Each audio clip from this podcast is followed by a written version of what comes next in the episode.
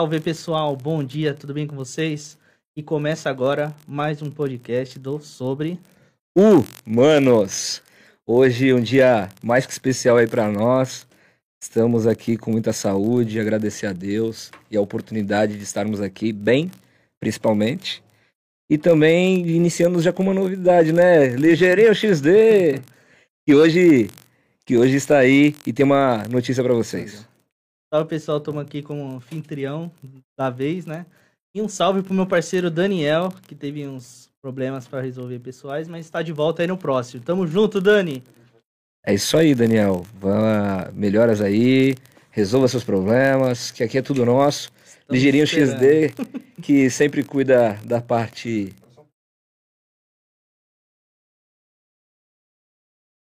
Aí, tudo ao vivo, galera, ao vivo.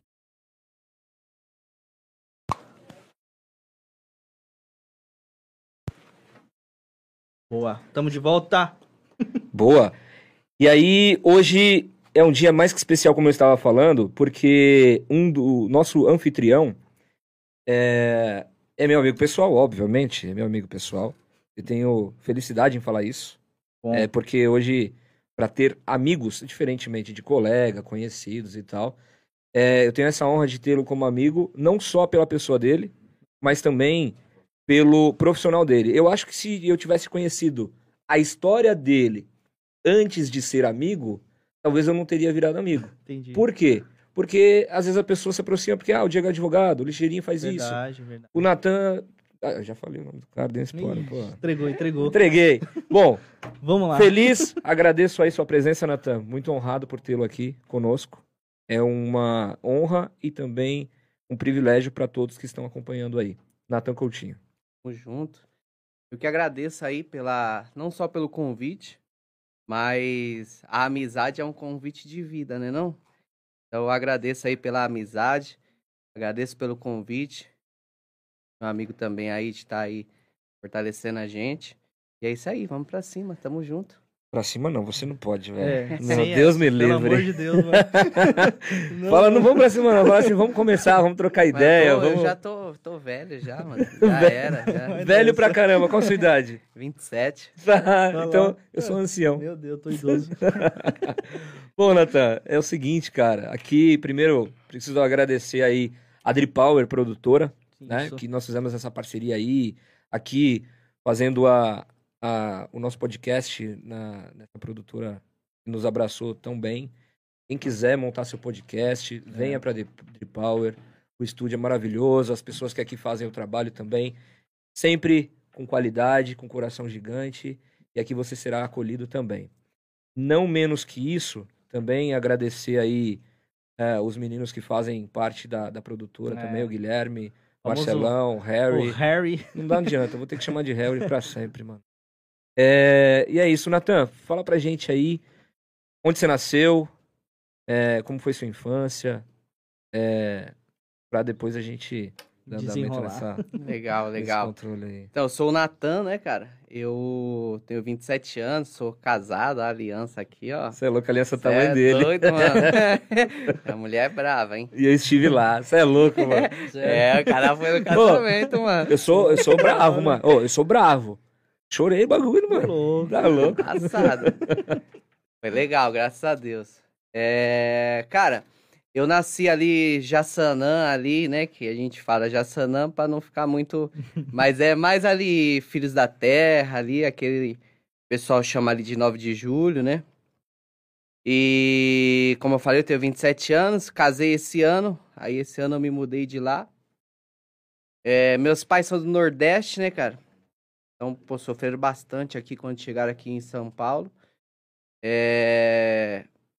Mas, mano, é isso aí. O crescimento foi legal, por quê? Porque quando a gente cresce assim numa área periférica, dá a possibilidade da gente aprender muito na vida, né? Verdade. Então a gente tem os nossos amigos ali que, que alguns infelizmente foram para um lado errado, outros ali continuaram com a gente, a gente ali teve a possibilidade de estudar, graças a Deus. Muitas pessoas, infelizmente, na periferia não têm a possibilidade, né? Hum. Mas uma das coisas que meus pais sempre bateram muito na tecla é que a gente estudasse, né? Que a gente tivesse o que fazer. É, eu fui um cara que eu. Eu sempre gostei muito de esporte. Modéstia à parte, assim, eu, eu me dou bem em, em diversos esportes, graças a Deus. Tive minha caminhada no esporte, mas nunca deixei de estudar. Hoje aí, graças a Deus, eu tenho uma caminhada religiosa também, né? Sou evangélico, tenho conhecido a Deus a cada dia. Isso tem me melhorado muito como pessoa. E aí estudei ali no, no, no EMEI, né? Dava um trabalhão, mano, quando criança, velho. É isso, que, eu- é isso que eu ia te perguntar, como que eram essas questões aí, porque, de- né, é, normalmente quem, uma criança da periferia, ela é, dife- é essa- diferente daquela, Ó. hoje a gente chama de Nutella, chama de, como que é, tem aquela questão pera, de né? Bullying, né, que a gente Uhum. respeita pra caramba, óbvio, mas na nossa quebrada não tinha como fazer, né, então eu queria saber como é que foi isso, se brincava muito na rua, qual que eram esses trabalhos que você dava no e-mail, Então, é, no EMEI ali, o trabalho que eu dava, mano, era que eu não queria ir pra escola, tá ligado? É. Aí meu pai me levava, e aí eu sempre metia um choro, ah, pô, tô com dor de barriga, não sei o quê. Aí, mano, eu lembro como se fosse hoje, a professora era Maria, Maria alguma coisa assim. E, mano, ela vinha, me abraçava, ah, coitadinho e tal. E, mano, na minha casa, mano, minha mãe é brava, velho. Minha É. mãe é brava. Aí um dia, mano, ela falou, leva ele pra casa de novo, tal, coitadinho, ele tá mal. Velho, eu lembro Ai. como se fosse hoje, eu chegando em casa. Aí minha mãe falou assim, eu que vou levar amanhã. Porque se você não ficar na escola, o bicho pega. eita, Vixe. Nunca mais eu dei trabalho, velho. nunca mais. Fiquei na escola direto, nunca mais. Aí, tipo, de brincar na rua, mano, meus pais não liberavam muito, entendeu? Meus pais não liberavam muito a gente brincar na rua, essas coisas. É, a gente tinha mais, assim, graças a Deus, assim, pra região periférica, a gente sempre teve uma boa condição financeira, assim, sabe? Então eu ia jogar um futebol, na escolinha de futebol. É, depois, meus pais deram a possibilidade de a gente estudar o inglês, Sim. tudo mais. Sempre estudei em escola pública, né? Mas eu não posso dizer que tive dificuldade, não. Pelo contrário, assim, dos da região ali, periférica, graças a Deus a gente sempre teve uma boa possibilidade. Minha mãe eh, sempre trabalhou, meu pai sempre trabalhou, trabalhavam bastante mesmo. Eles vieram pra cá pra construir a vida aqui em São Paulo. Isso, De isso. que região do Nordeste? É, meu pai é do Piauí, Teresina. Meu Certo. pai foi de roça. Meu pai talvez ali passou mais fome quando criança, entendeu? Sim. Passava fome, muitos filhos, roça, essas Aham. paradas era difícil, né? A minha mãe até teve uma boa infância, assim. Aí passou mais dificuldade quando veio para São Paulo, Sim. entendeu? Que veio para estudar, tudo mais. E aí tinha que conciliar trabalho, estudo. O que meus pais sempre dizem é o seguinte, "Ah, cara, é, eu tinha algumas dificuldades financeiras porque eu fazia questão de honrar tudo o que eu me propunha a fazer. Caraca. Então eu deixava de comer, mas não deixava de pagar meu aluguel. Eu deixava de Bonito, hein? comer, Sim. mas eu pagava as coisas. Isso aí é uma coisa que a gente. Todos os meus irmãos, somos em dois, são em três, né? Eu e mais dois. É, Natan, Ciro e Moisés Júnior, né? Meu pai chama Moisés, minha mãe chama Magnólia. Ciro, um baita centroavante. Cê é. Mas também eu jogando na volância ali, né? Não Já. precisa nem correr, né? Fica fácil. Só, só, só faz o gol. E aí, mano, a gente, graças a Deus, a gente teve é, grandes exemplos, entendeu? Uhum. Porque uma coisa, velho, é você querer falar. Ó, faz Sim. assim, faz assim, faz assim. Mas quando você começa a exemplificar essas paradas, muda a vida da pessoa, né?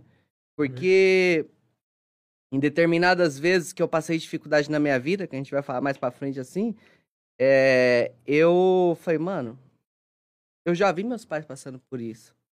Por que que eu vou ficar, tipo, é, melindrado, com medo de passar pelo bagulho, se eles já passaram? Eles já me Uhum. mostraram como faz. Pode crer. Entendeu? Então, o grande negócio de uma criação que eu tive, que meus irmãos tiveram, graças a Deus, foram exemplos, entendeu?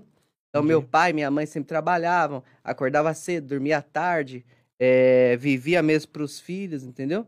Então, eu costumo dizer que se eu for para os meus filhos o que meus pais foram para mim, tá muito bom. Caraca. velho. Entretanto, eu tenho que ser melhor, porque eles me deram mais possibilidades do que eles tiveram. É verdade. Então, é, eu preciso ser melhor. Hum. Entendeu? No mínimo eles- igual. No mínimo igual. É. Mas você vê assim que, mano, meu pai não fez uma faculdade. Eu até falo que meu pai não queria mesmo fazer uma faculdade. o meu pai é o cara mais inteligente da minha casa. O cara mais inteligente é o meu pai. Não tem ideia. Meu pai é o mais inteligente. Tudo que meu pai quiser. Você vê, o, o, o Diego é advogado. Meu pai troca ideia, mano. É, Vai. mano. De advocacia. Bagulho louco, Legal, é, mano. é. O, o meu pai, é, eu sou MEI, né? Meu irmão é outro tipo de empresa. Meu pai toma conta das duas. Meu pai é louco. embaçado, mano. embaçado. Só que, mano, minha mãe gosta mais de estudar. Minha mãe tá com 62 anos, tá formando agora em, em teologia, entendeu? Que bagulho. Minha mãe já é formada, pós-graduada, tá formando de Mais novo. uma. EAD, mano, ensino à distância. Eu E não você faço e você vê que distância. negócio louco, né? Porque as pessoas que vieram com uma baita dificuldade, independente de ser do Nordeste, pode ser até de São Paulo, tem pessoas de São Paulo, qualquer região. Mas quando a pessoa quer e tem determinação, força de vontade, busca, né? É diferente. Você tá maluco. Sim, sim. Aí hoje, independente da idade também, porque às vezes fala, ah, porque tá chuva, porque tá sol, ah, porque não tem dinheiro, ah, porque. Sempre assim, porque eu, eu, eu- eu trabalhava no Bergamini e aí eu falava assim, caramba, eu precisava de dinheiro pra viajar. Aí eu tinha dinheiro e não tinha tempo. Eu falava, caramba, agora eu tenho, tenho dinheiro e não tenho tempo. Aí, aí quando eu tenho tempo, não tenho dinheiro. Fica Entendeu? nessa. É, fica nessa. Mas, então, Natan, caramba, que negócio maluco, velho. Tipo, você falando assim do seu pai, porque a gente já trocou uma ideia mais ou menos sobre isso. E também agora, eu não sabia tanto da sua mãe assim, né? Uhum. Você falando do estudo, ela continua estudando e tal. E a base que te deu, é, é, e eu até falo, eu costumo dizer que os pais, é, os filhos são a extensão dos pais, né? É, lógico, É. às vezes tem uma ovelha que des- desgarra por, por N motivos, né? Tem influências externas. Mas se, se tiver essa visão aí de seguir isso, que, igual você falou, se você for para os seus filhos, seus pais foram para você, e são ainda, Nossa. tá maluco. É, então, cara, aí, tipo assim, por exemplo, a gente, nós somos em três, né? Somos três filhos. Os três são diferentes um do outro, mano. Caramba. Mas eu acredito que cada um é bem sucedido no que faz, tá ligado? Sim. Uhum. É, eu entendo que essa parada de ser bem sucedido, muitas vezes a gente limita a uma coisa só. Eu acho, vou falar igual o velho aqui, que às vezes eu faço isso. Na vida, nunca é uma coisa só. Entendeu? Você limitar um cara a ser bem sucedido porque ele tem um carro, mano, isso é pouco, velho. Porque o cara tem dinheiro, isso é pouco. Você tem diversas áreas da vida que tornam um cara bem sucedido ou não. Sim, Entendeu? totalmente. E, mano, é, eu posso dizer da minha família que a gente é bem sucedido porque se dá bem. Caraca, que bagulho Entendeu? louco, né? Porque é Nossa, difícil o é. Falar hoje de uma família que se dá bem. Né? Até agora não. Muitas brigas, né? Muito... É, é. Quando a gente fala A gente tá fa- no- família, briga. Família, É, sinônimo muito isso, é hoje, verdade. sinônimo de família há um tempo já foi união. Sim. Hoje eu vejo que sinônimo de família, pra muitos, é briga. Ah, não, vou morar longe da minha família. Ah, não, vou ficar longe. E eu, eu, eu vejo até, Natan, eu queria que você falasse sobre isso, esse período de pandemia, os cuidados que você teve para com seus pais também, né? A gente conversou bastante sobre isso. É, é, lógico você não pôde parar, queria, falar, queria que você também citasse um pouco sobre é, se reinventar na pandemia, né? Da sua profissão e tudo mais. Lógico nós vamos falar da sua profissão mais pra frente, mas se você puder e, e quiser falar para nós sobre isso, porque foi um momento muito diferente da humanidade, né? E, e, e muitas vezes eu, opinião minha, pelo amor de Deus, é quando chega a nossa hora não tem jeito, ponto. Mas se você pode ter algumas limitações, alguns cuidados a mais, quer dizer que nunca é a mais. É, e várias pessoas se foram, talvez por imprudência ou dos filhos ou de outros familiares, e às vezes os idosos ou pessoas, né, os pais, estavam em casa de boa, Aham. né, tipo assim, se resguardando, e essas pessoas iam pra balada, ia pra festa, ia... É. Quando precisa trabalhar de fato, é uma coisa. E, inclusive aconteceu com você. Mas tomaram os devidos cuidados, né? Eu lembro, e aí se você puder falar dessa, dessa questão da pandemia aí também, principalmente. Como que foi, né? como foi como- essa... Cara, é... essa parada de pandemia foi embaçada pra mim. Por quê? Primeiramente, eu trabalho com gente o tempo inteiro. né? E aí, o exercício físico, ele ficou, sei lá, em qual plano? Em décimo, vigésimo plano, porque as pessoas falam assim, mano, ó, é, o que eu entendo é que eu não posso ver outras pessoas. Uhum. E aí eu fiquei sem trampo, mano. De talvez de 30 aulas na semana que eu dava, de 15 clientes, sei lá. eu fui pra dois clientes, três. Isso porque tem um cliente, gente boaço, cara, parceiro meu de tempo, que é o, o João, né? Que inclusive dei aula pra ele hoje, vai ter que pagar dobrado, hein, João? Sábado é embaçado. É acúmulo, hein? Ele, mano, ele falou pra mim, Natan, a gente tava numa aula e ele falou assim. Pessoal da aula. É. É, assim, entre aspas, né? Porque ele falou assim. Eh, O que ele pensou foi o seguinte: ele falou, mano, como é que o cara vai ganhar dinheiro? Ele, na hora, ele deu uma parada e falou assim, mano, vamos treinar todo dia? Aí ele nem treinava todo dia, entendeu? Mas ele foi pra dar uma fortalecida pra mim. Uhum. E aí, mano, eu falei, caraca, agora eu tô lascado. Eu falei, pra um mês eu tenho dinheiro. Vou segurar um mês. Porque o pessoal tá falando aí e tal. Vou segurar um mês. Aí depois eu fui vendo que não ia, aí não ia ficar um que mês, não ia mano. ser um mês, né? Aí eu falei, caraca, o que eu vou fazer? E Vida, mano. agora? E aí é embaçado, que é um cara que, assim, eu já era formado, já era pós-graduado, só que eu, eu fui tirado, meu trampo foi tirado de mim, eu não podia trabalhar. É. E eu sou um profissional totalmente autônomo, eu não trabalho, eu não sou ligado a ninguém. As academias também fecharam. As academias fecharam, os condomínios fechavam. É. E aí caiu drasticamente. Aí, mano, eu ia casar, festa de casamento, tudo mais, dia a dia, que, mano, você, eu duvido uma pessoa que não tenha dívidas. É lógico que você tem. É. Pô, eu tenho um carro, tenho uma moto, aí já é dívida. Aí, mano, um dia eu, o que que eu fui fazer?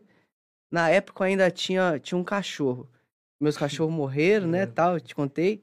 Aí eu tinha um cachorro, meu cachorro era zoadinho, mano. Meu cachorro morreu com 19 anos, uma semana pra completar 19.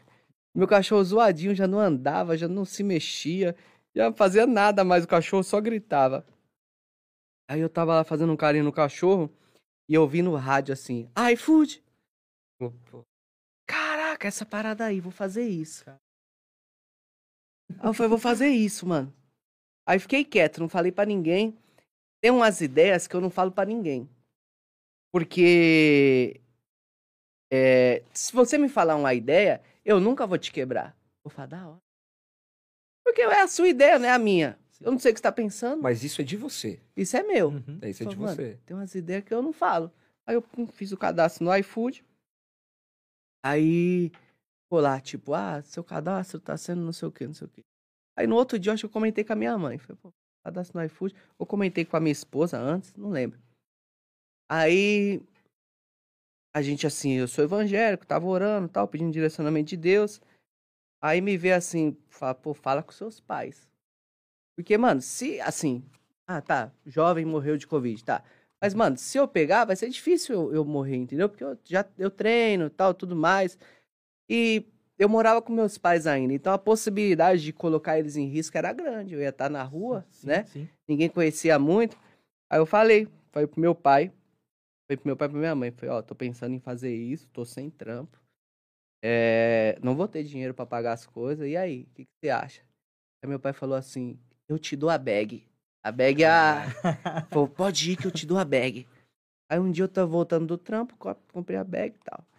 Aí falei pra minha, pra minha namorada, ela falou, até então namorada, ela falou, tamo junto, vamos fazer o negócio. É Aí- trabalho, trabalho é trabalho. É, né? mas doida assim, né? Sim, sim. Fazer entrega comigo à noite. É. E aí tem aquele negócio, você fala assim, mano, é, muita gente pode olhar e falar, caraca, ó, tá errado. Parou de lutar pra fazer entrega, sabe? Assim, que a Tô gente vai falar, né? Que eu Sim, já sim. lutei, tudo mais. E... Mas tudo são a necessidade e as possibilidades que a vida te dá, entendeu?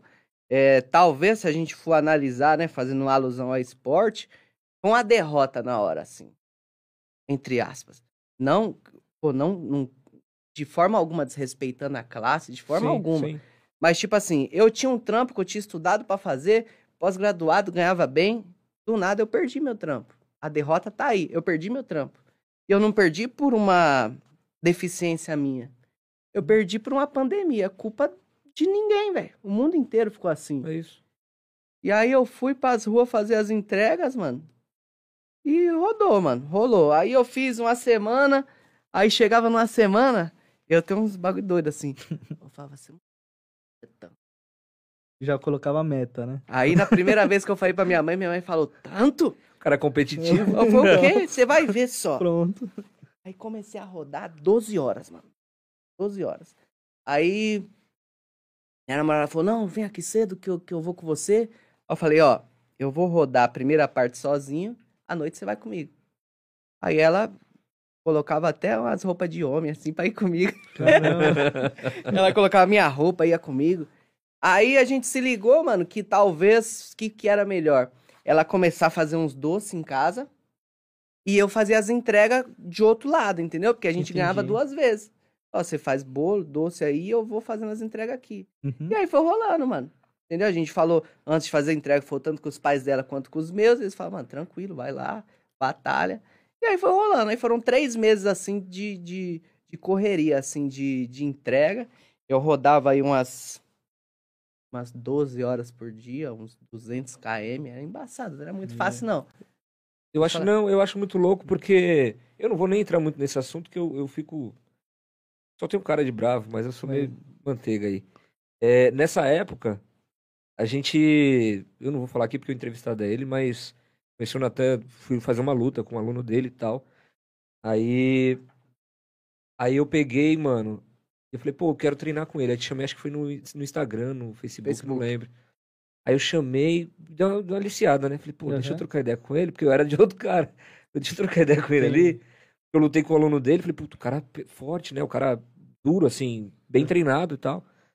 Aí a gente começou a trocar ideia e tal, aí eu pagando as aulas pro Natan, aí deu uma quebrada, não por causa da pandemia, também da minha profissão, recém-formado e tal. Falou, Natan, não dá mais, cara, tá quebrado. Aí, é...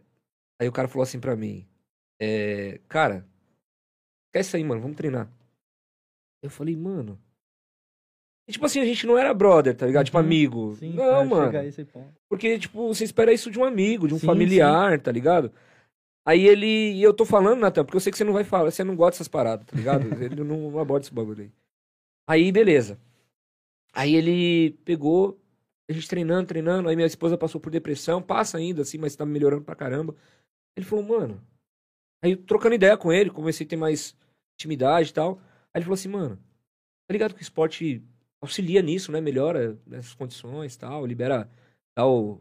é, ele falou o nome técnico. que lá. aquilo- Diversos hormônios, né? Que É. um hormônio assim de dar uma não? alegria, sabe? Aham. Diversas, diversas, diversos hormônios que o esporte, que a possibilidade te dá, tipo, tá treinando. Uhum. Não só esporte, né? Quando a gente fala de esporte, a gente fala muito de rendimento, mas o, o, o exercício físico, né? Sim. Ele libera diversos hormônios que, assim, dá uma alegria pra pessoa, dá uma É, e você satisfação. sai do lado de depressão, essas A coisas. pessoa se né? É sente verdade. bem, se olha no espelho e vê uma diferença, Uhum. entendeu? Isso tudo muda o dia da pessoa, entendeu? Eu ia falar sobre isso, mano, porque um dos caras, poucos, Uhum. poucos, nem de cinco dedos na mão pra contar. E se hoje eu tô casado, tá ligado? Se minha família tá bem, é, minha esposa tem essa evolução, eu tenho que te agradecer até Que oportunamente. isso. É, cara, não é qualquer um que faz isso. Aí ele falou, não, manda sua esposa descer, mano. A Nossa. gente treina. Então tinha dia que eu tava trampando, correndo, loucura, e ele.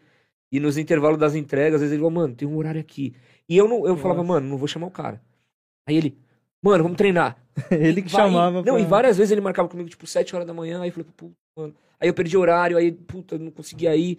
Ele, não, mano, eu vou treinar agora, vamos treinar comigo.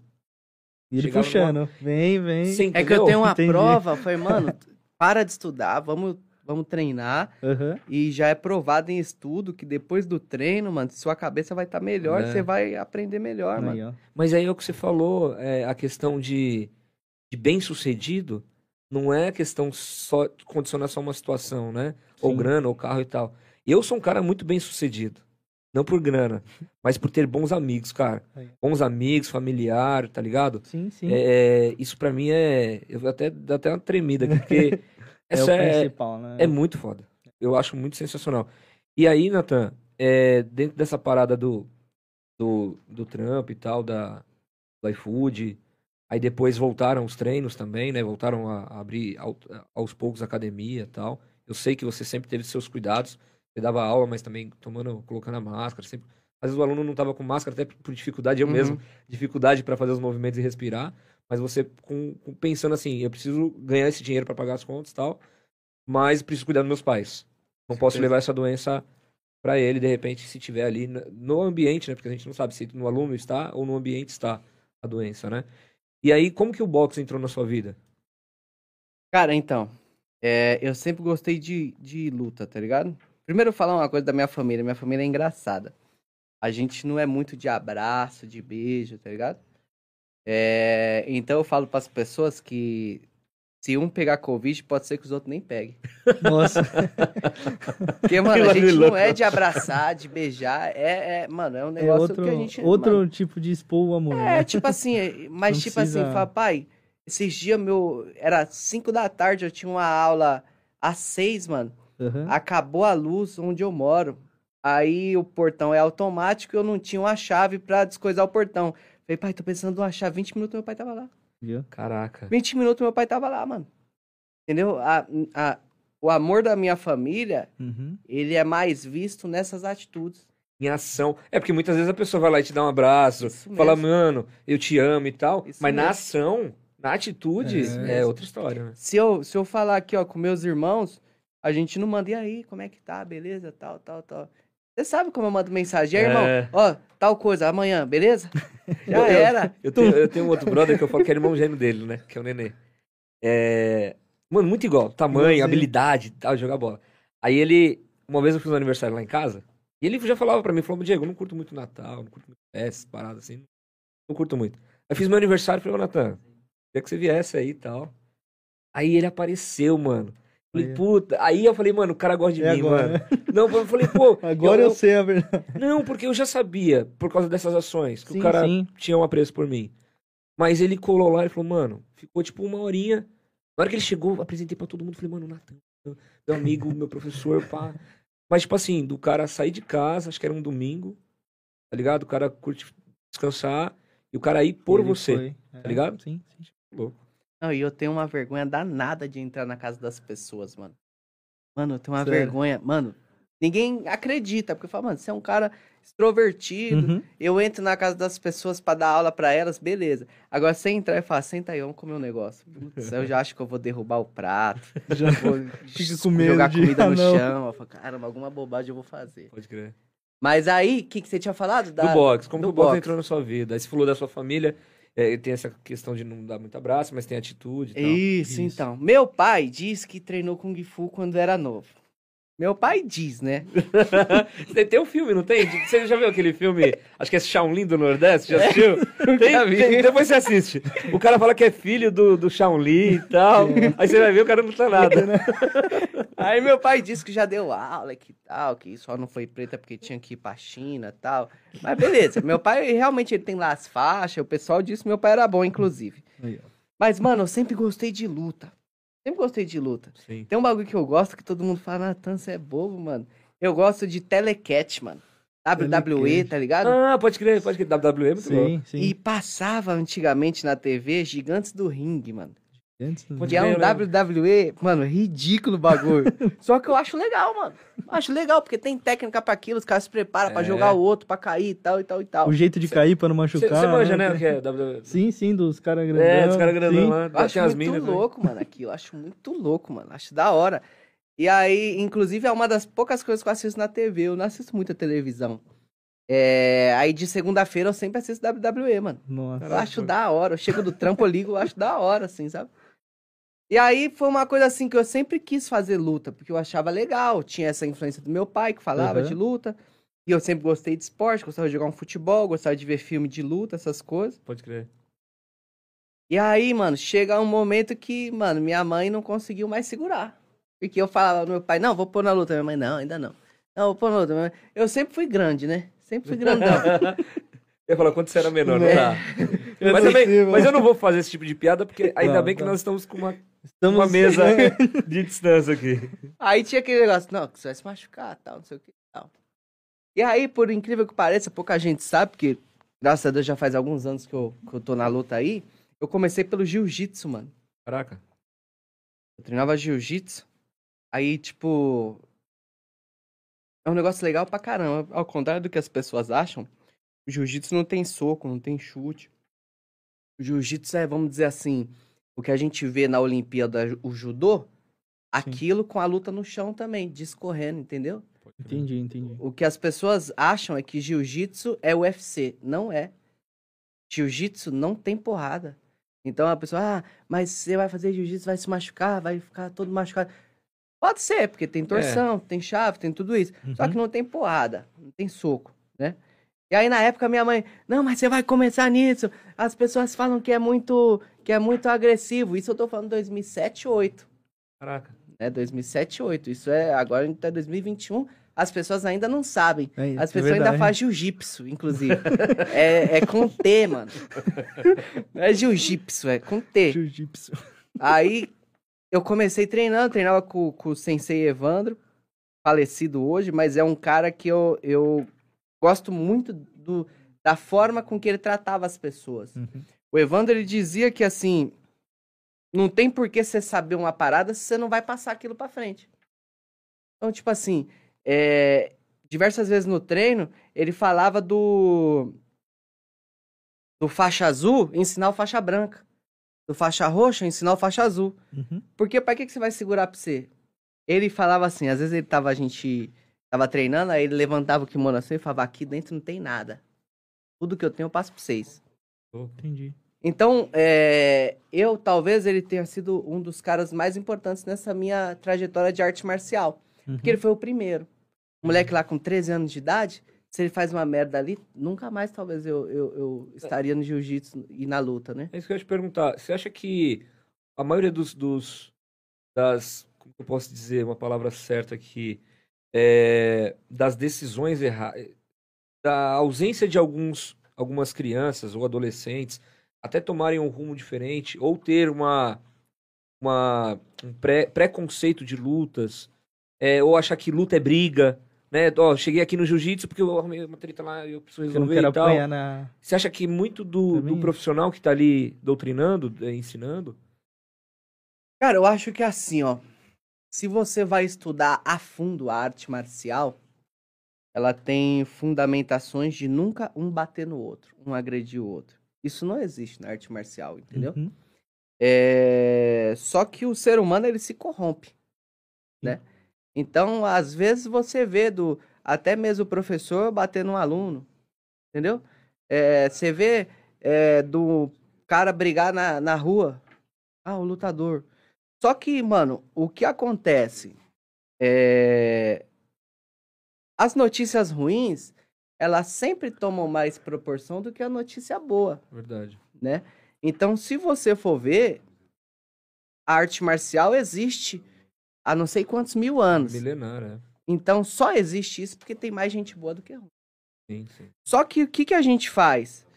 É, se eu vejo, tô passando no Facebook lá, é, lutador briga na rua, eu clico. Se eu vejo lutador faz É uma boa naquela, ação, né? E dá aula ruim, há vai 10 vender anos de mais. graça para crianças, não sei onde, ninguém clica. É É. verdade. Entendeu? Então, assim, é, eu acho que tem muito o lado de do que vende pro povo, entendeu? Obrigado. Porque o. Ah, Neymar. Ninguém fala que o Neymar tem o Instituto Neymar. Pode crer. Não, Ninguém, é um mesmo. monte de gente falou aí, ó. Pô, o Neymar não deixou de pagar a gente na pandemia. Eu fiquei sem trampo. E aí? É. Entendeu? Só que o Neymar, ah, mano, o cara faz merda, ué. Quem não faz daqui? Ser humano. Quem é ser que não humano, faz, velho? Ser humano. Só que o cara faz coisa boa, entendeu? Mas o que Uhum. vende? É, É. Entendeu? Então a arte marcial também ela tem disso. É... é óbvio, tem as pessoas que não são bem, bem instruídas pra dar aula e dão. Lógico que tem. Só que, mano, tem um monte de gente boa dando aula aí e faz a diferença na vida das pessoas, como o Sim. Evandro fez na minha. Logo depois eu comecei a treinar Muay Thai, aí veio o Renan. Logo depois eu comecei a treinar boxe, aí veio o Wilton, o Marcão. Foram caras que me ajudaram, entendeu? Uhum. Que foram caras que o que eu sou hoje, cada um contribuiu num pouco, Pode crer. entendeu? Então, tipo assim, é... É óbvio, tem gente que vai passar no mesmo lugar que eu passei e não vai gostar. Lógico que tem. Ninguém Sim. agrada todo mundo. Só que quando não agrada, as pessoas falam mais do que quando agrada. Mas também não depende muito, às vezes, da, daquilo que você buscou nessas pessoas também? o que ela tinha pra te oferecer e o que você buscava. É. De repente, algumas pessoas que passaram nesses mesmos lo- locais estavam buscando ali mais agressividade, mas não é competição, não é, é, o, o, o esporte em si. Tava buscando, de repente, uma outra coisa. Também por isso tem essa. "Ah, Eu não gostei no mesmo lugar que você, pô, gostou pra caramba, outra pessoa não gostou. De repente, porque procurou. Você acha que não? Eu tenho umas manias de velho às vezes, tá ligado? Aí, uma vez chegou um pai, ele falou assim, meu filho apanha na escola. É, eu queria que ele treinasse pra ele bater. Aí eu parei a aula, trocando ideia com ele e falei assim, ó, teve uma vez que eu tive um problema na escola. O que aconteceu? Minha mãe foi lá. Então vai lá, conversa por que, que seu filho apanha, com, apanha na escola, por que, que seu filho... Né? Não é melhor? Porque a agressão só gera agressão. Agora, se louco. o senhor quiser que seu filho entre aqui para ele aprender, para ele ter um condicionamento físico, para ele entender regras, né? Tudo mais, é o lugar. Senão, infelizmente, seu filho não é bem-vindo aqui com essa ideia. Porque isso, a agressão só vai disseminar mais. Então, em 99% dos casos que o cara entrar numa academia buscando agressão, Uhum. primeiro ele vai apanhar. Primeiro ele vai apanhar. Sabe quem eu vi fazendo isso? O Alexandre. Lembra do Alexandre? Aham. Alexandre, acho que é Brasília, um time, uma coisa assim.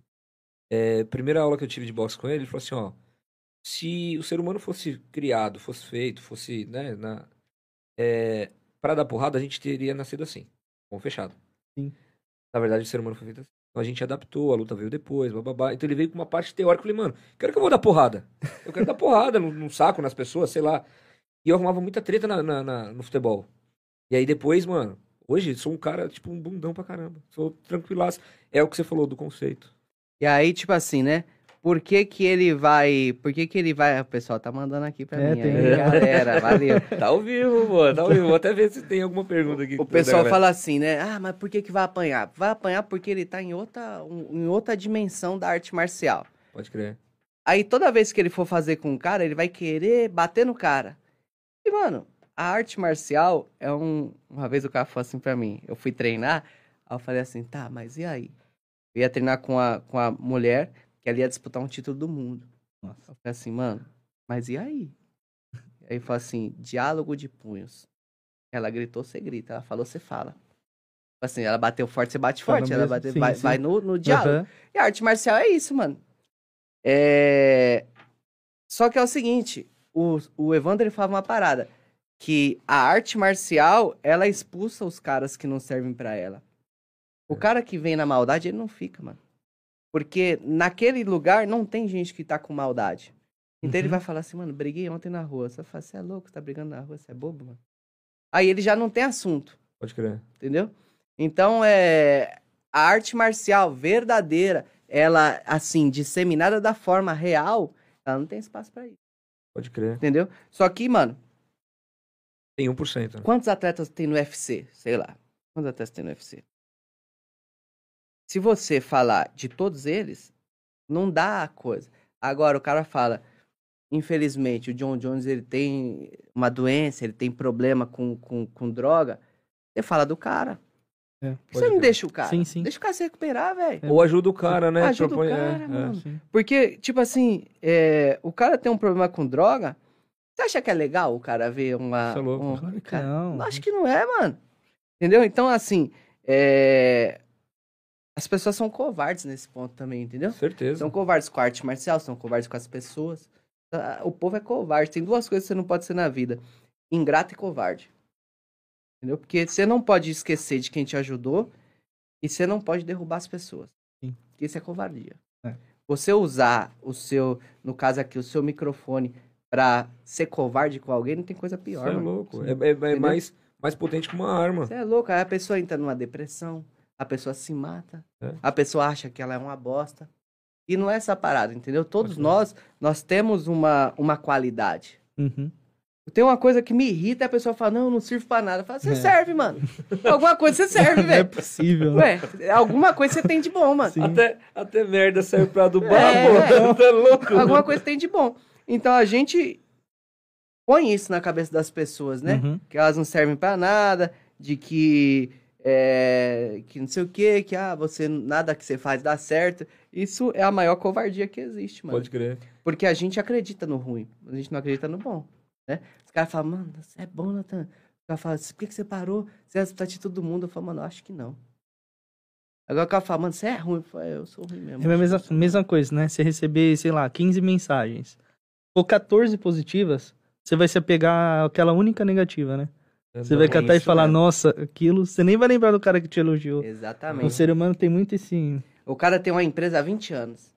Ele quebrou, a gente só fala quando ele quebrou. Então, a gente não fala, cara, 15 e o sucesso Mano, que ele teve 15 das anos, coisas. Olha quantos dias são 15 É. anos. Imagina Sustentou. quantas empresas, né? Quantas Quantas, famílias ele. É, fala, mano, imagina os perrengues que o cara passou, todo ano uma dificuldade, é, pandemia. Não, a gente só fala quando o cara Só quebrou. falar do. Ô, deixa eu pegar daqui no, no- as perguntas e Tem- umas, tem uns abraços aí, ó. aqui. Ah, Cara, cê- eu vou falar pra você, tem. Olha. A audiência sua tá embaçada, hein, mano? Estamos chegando quase na China aqui. Doideira, o pessoal, mano, o pessoal gosta de mim, né? Engraçado esse Cê é negócio. louco, Obrigado, mano. mano. Obrigado, vocês gostam de mim mesmo. Você é louco. Ó, primeiro o, o, o Sodero com a esposa dele falou: grande Natan, não no tamanho. Ah, deixa eu ver aqui. Mandar um abraço pra, pra galera aqui: Felipe, Kátia, Claudinei, sócia do Piquet. Pô, vou só o Piquet. Você não parece Piquet. Ô, e o sósia do Dudu? Quem parece mais? Eu ou ele? Você parece ó. Eu vou jogar, os caras ficam, ó o Dudu, pega o Dudu, pega o Dudu. E outra, você ajuda muito mais lá no nosso time, viu? Aí. Muito mais. Ô, uma vez eu tava nas entregas, aí eu passei, o cara tava olhando pra mim assim. Aí eu passei, foi firmeza, mano. Ele falou, irmão, tira uma foto comigo? Eu falei, ah, mano, eu tiro. Mas ele falou, não, não, põe a máscara que eu vou falar pros caras que eu encontrei o Dudu. Eu falei, firmeza, mano. Você pensou que era por causa da luta? Sei lá porque falei, esse cara é louco, mano. Já viu aí, né? Aí outra pouco a vez, gente coloca aqui daqui a a, a, minha esposa, a Dani, ela gosta de ir numa doceria lá no, no Tatuapé, mano. Joga Aí o cara me parou, falou, irmão, você é irmão do Dudu? Lá na, na doceria. Olha. eu falei, não, não sou não, velho. Até falo pra ela, fala, próxima vez eu falo que eu sou. Vou tirar foto com o cara, falo que eu sou o Dudu. Caraca. Coloca aí a foto do Dudu. Dudu, Dudu, Dudu, Dudu. Dudu, Dudu, Dudu. Caramba. Pior... Esse agora eu tô mais gordinho, né? Quando eu era mais, mais magrinho, Olha Malandro. olha Aí, tio. Você é louco. ah lá, Dudu é ídolo, hein? tá contratado pro time do Sós. Aí, pessoal. Vou levar um volante sério. Daqui a pouco nós entramos nesse assunto. É, então. Tá maluco, não me não. Desenrola. É, deixa eu continuar aqui. O Resenha Sagrada, falando que eu chorei no casamento. É, papai, o bagulho foi louco. O bagulho foi louco. Quantos tinha, quantas pessoas eram convidadas no início do casamento, assim, quando você programou? Porque foi, sei lá, um quarto de É, pessoas tinha bastante gente, umas 150, pelo menos foram 90, teve que cair bastante. por causa da pandemia, né? É. Eu lembro na minha mesa, mesa gigante, que só tinha eu e minha esposa, mano. Nossa. Você tem noção, é? E assim, além de pessoas que não se sentiram confortáveis pra ir naquele momento, né? Pode crer. Mas graças a Deus, assim, não tivemos nenhum caso de Covid, Ó, que assim. top. ó. É melhor. Graças a Deus, é. coisa de Deus mesmo, assim. Até, mano, até pra, assim, é, a gente conseguir fazer o, o negócio, né? Porque até, sei lá, uns seis meses antes, tava nada pago, mano. Pode crer. E, pô, sem trampo, mano. Mas Jesus é maravilhoso. Caraca, o que eu Deu vou tudo fazer? certo. Vou manter a parada. Aí Deus abençoou, né? Que minhas aulas voltaram até agora, assim, estão arrebentando, mano. Que Pode bom. crer. Não Isso tem vai com- melhorar. não tem comparação. Eu tento voltar a treinar com o Natan, não dá, pai. Não dá. O cara tá concorrido aqui, tá? Não tem Eu falei, horário. eu falei pra ele, não falei, tem- mano, eu sou sósia do Mano Brown, tio. Então- Porra, tá tirando. Mas a gente foi lá no negócio e até hoje você não postou o vídeo. Até Não, hoje. aí, ó, aí cobra É, aí, ó, aqui, ó. Até Cobra hoje. Cobra ao vivo aí, cobra ao vivo. O ligeirinho É, hoje aí. o cara não postou o vídeo, mano. Ó, tem aqui. ah, Não, o Natan não tá usando o fone errado. Ele preferiu deixar daquele jeito mesmo. O É estilo, é estilo do Natan.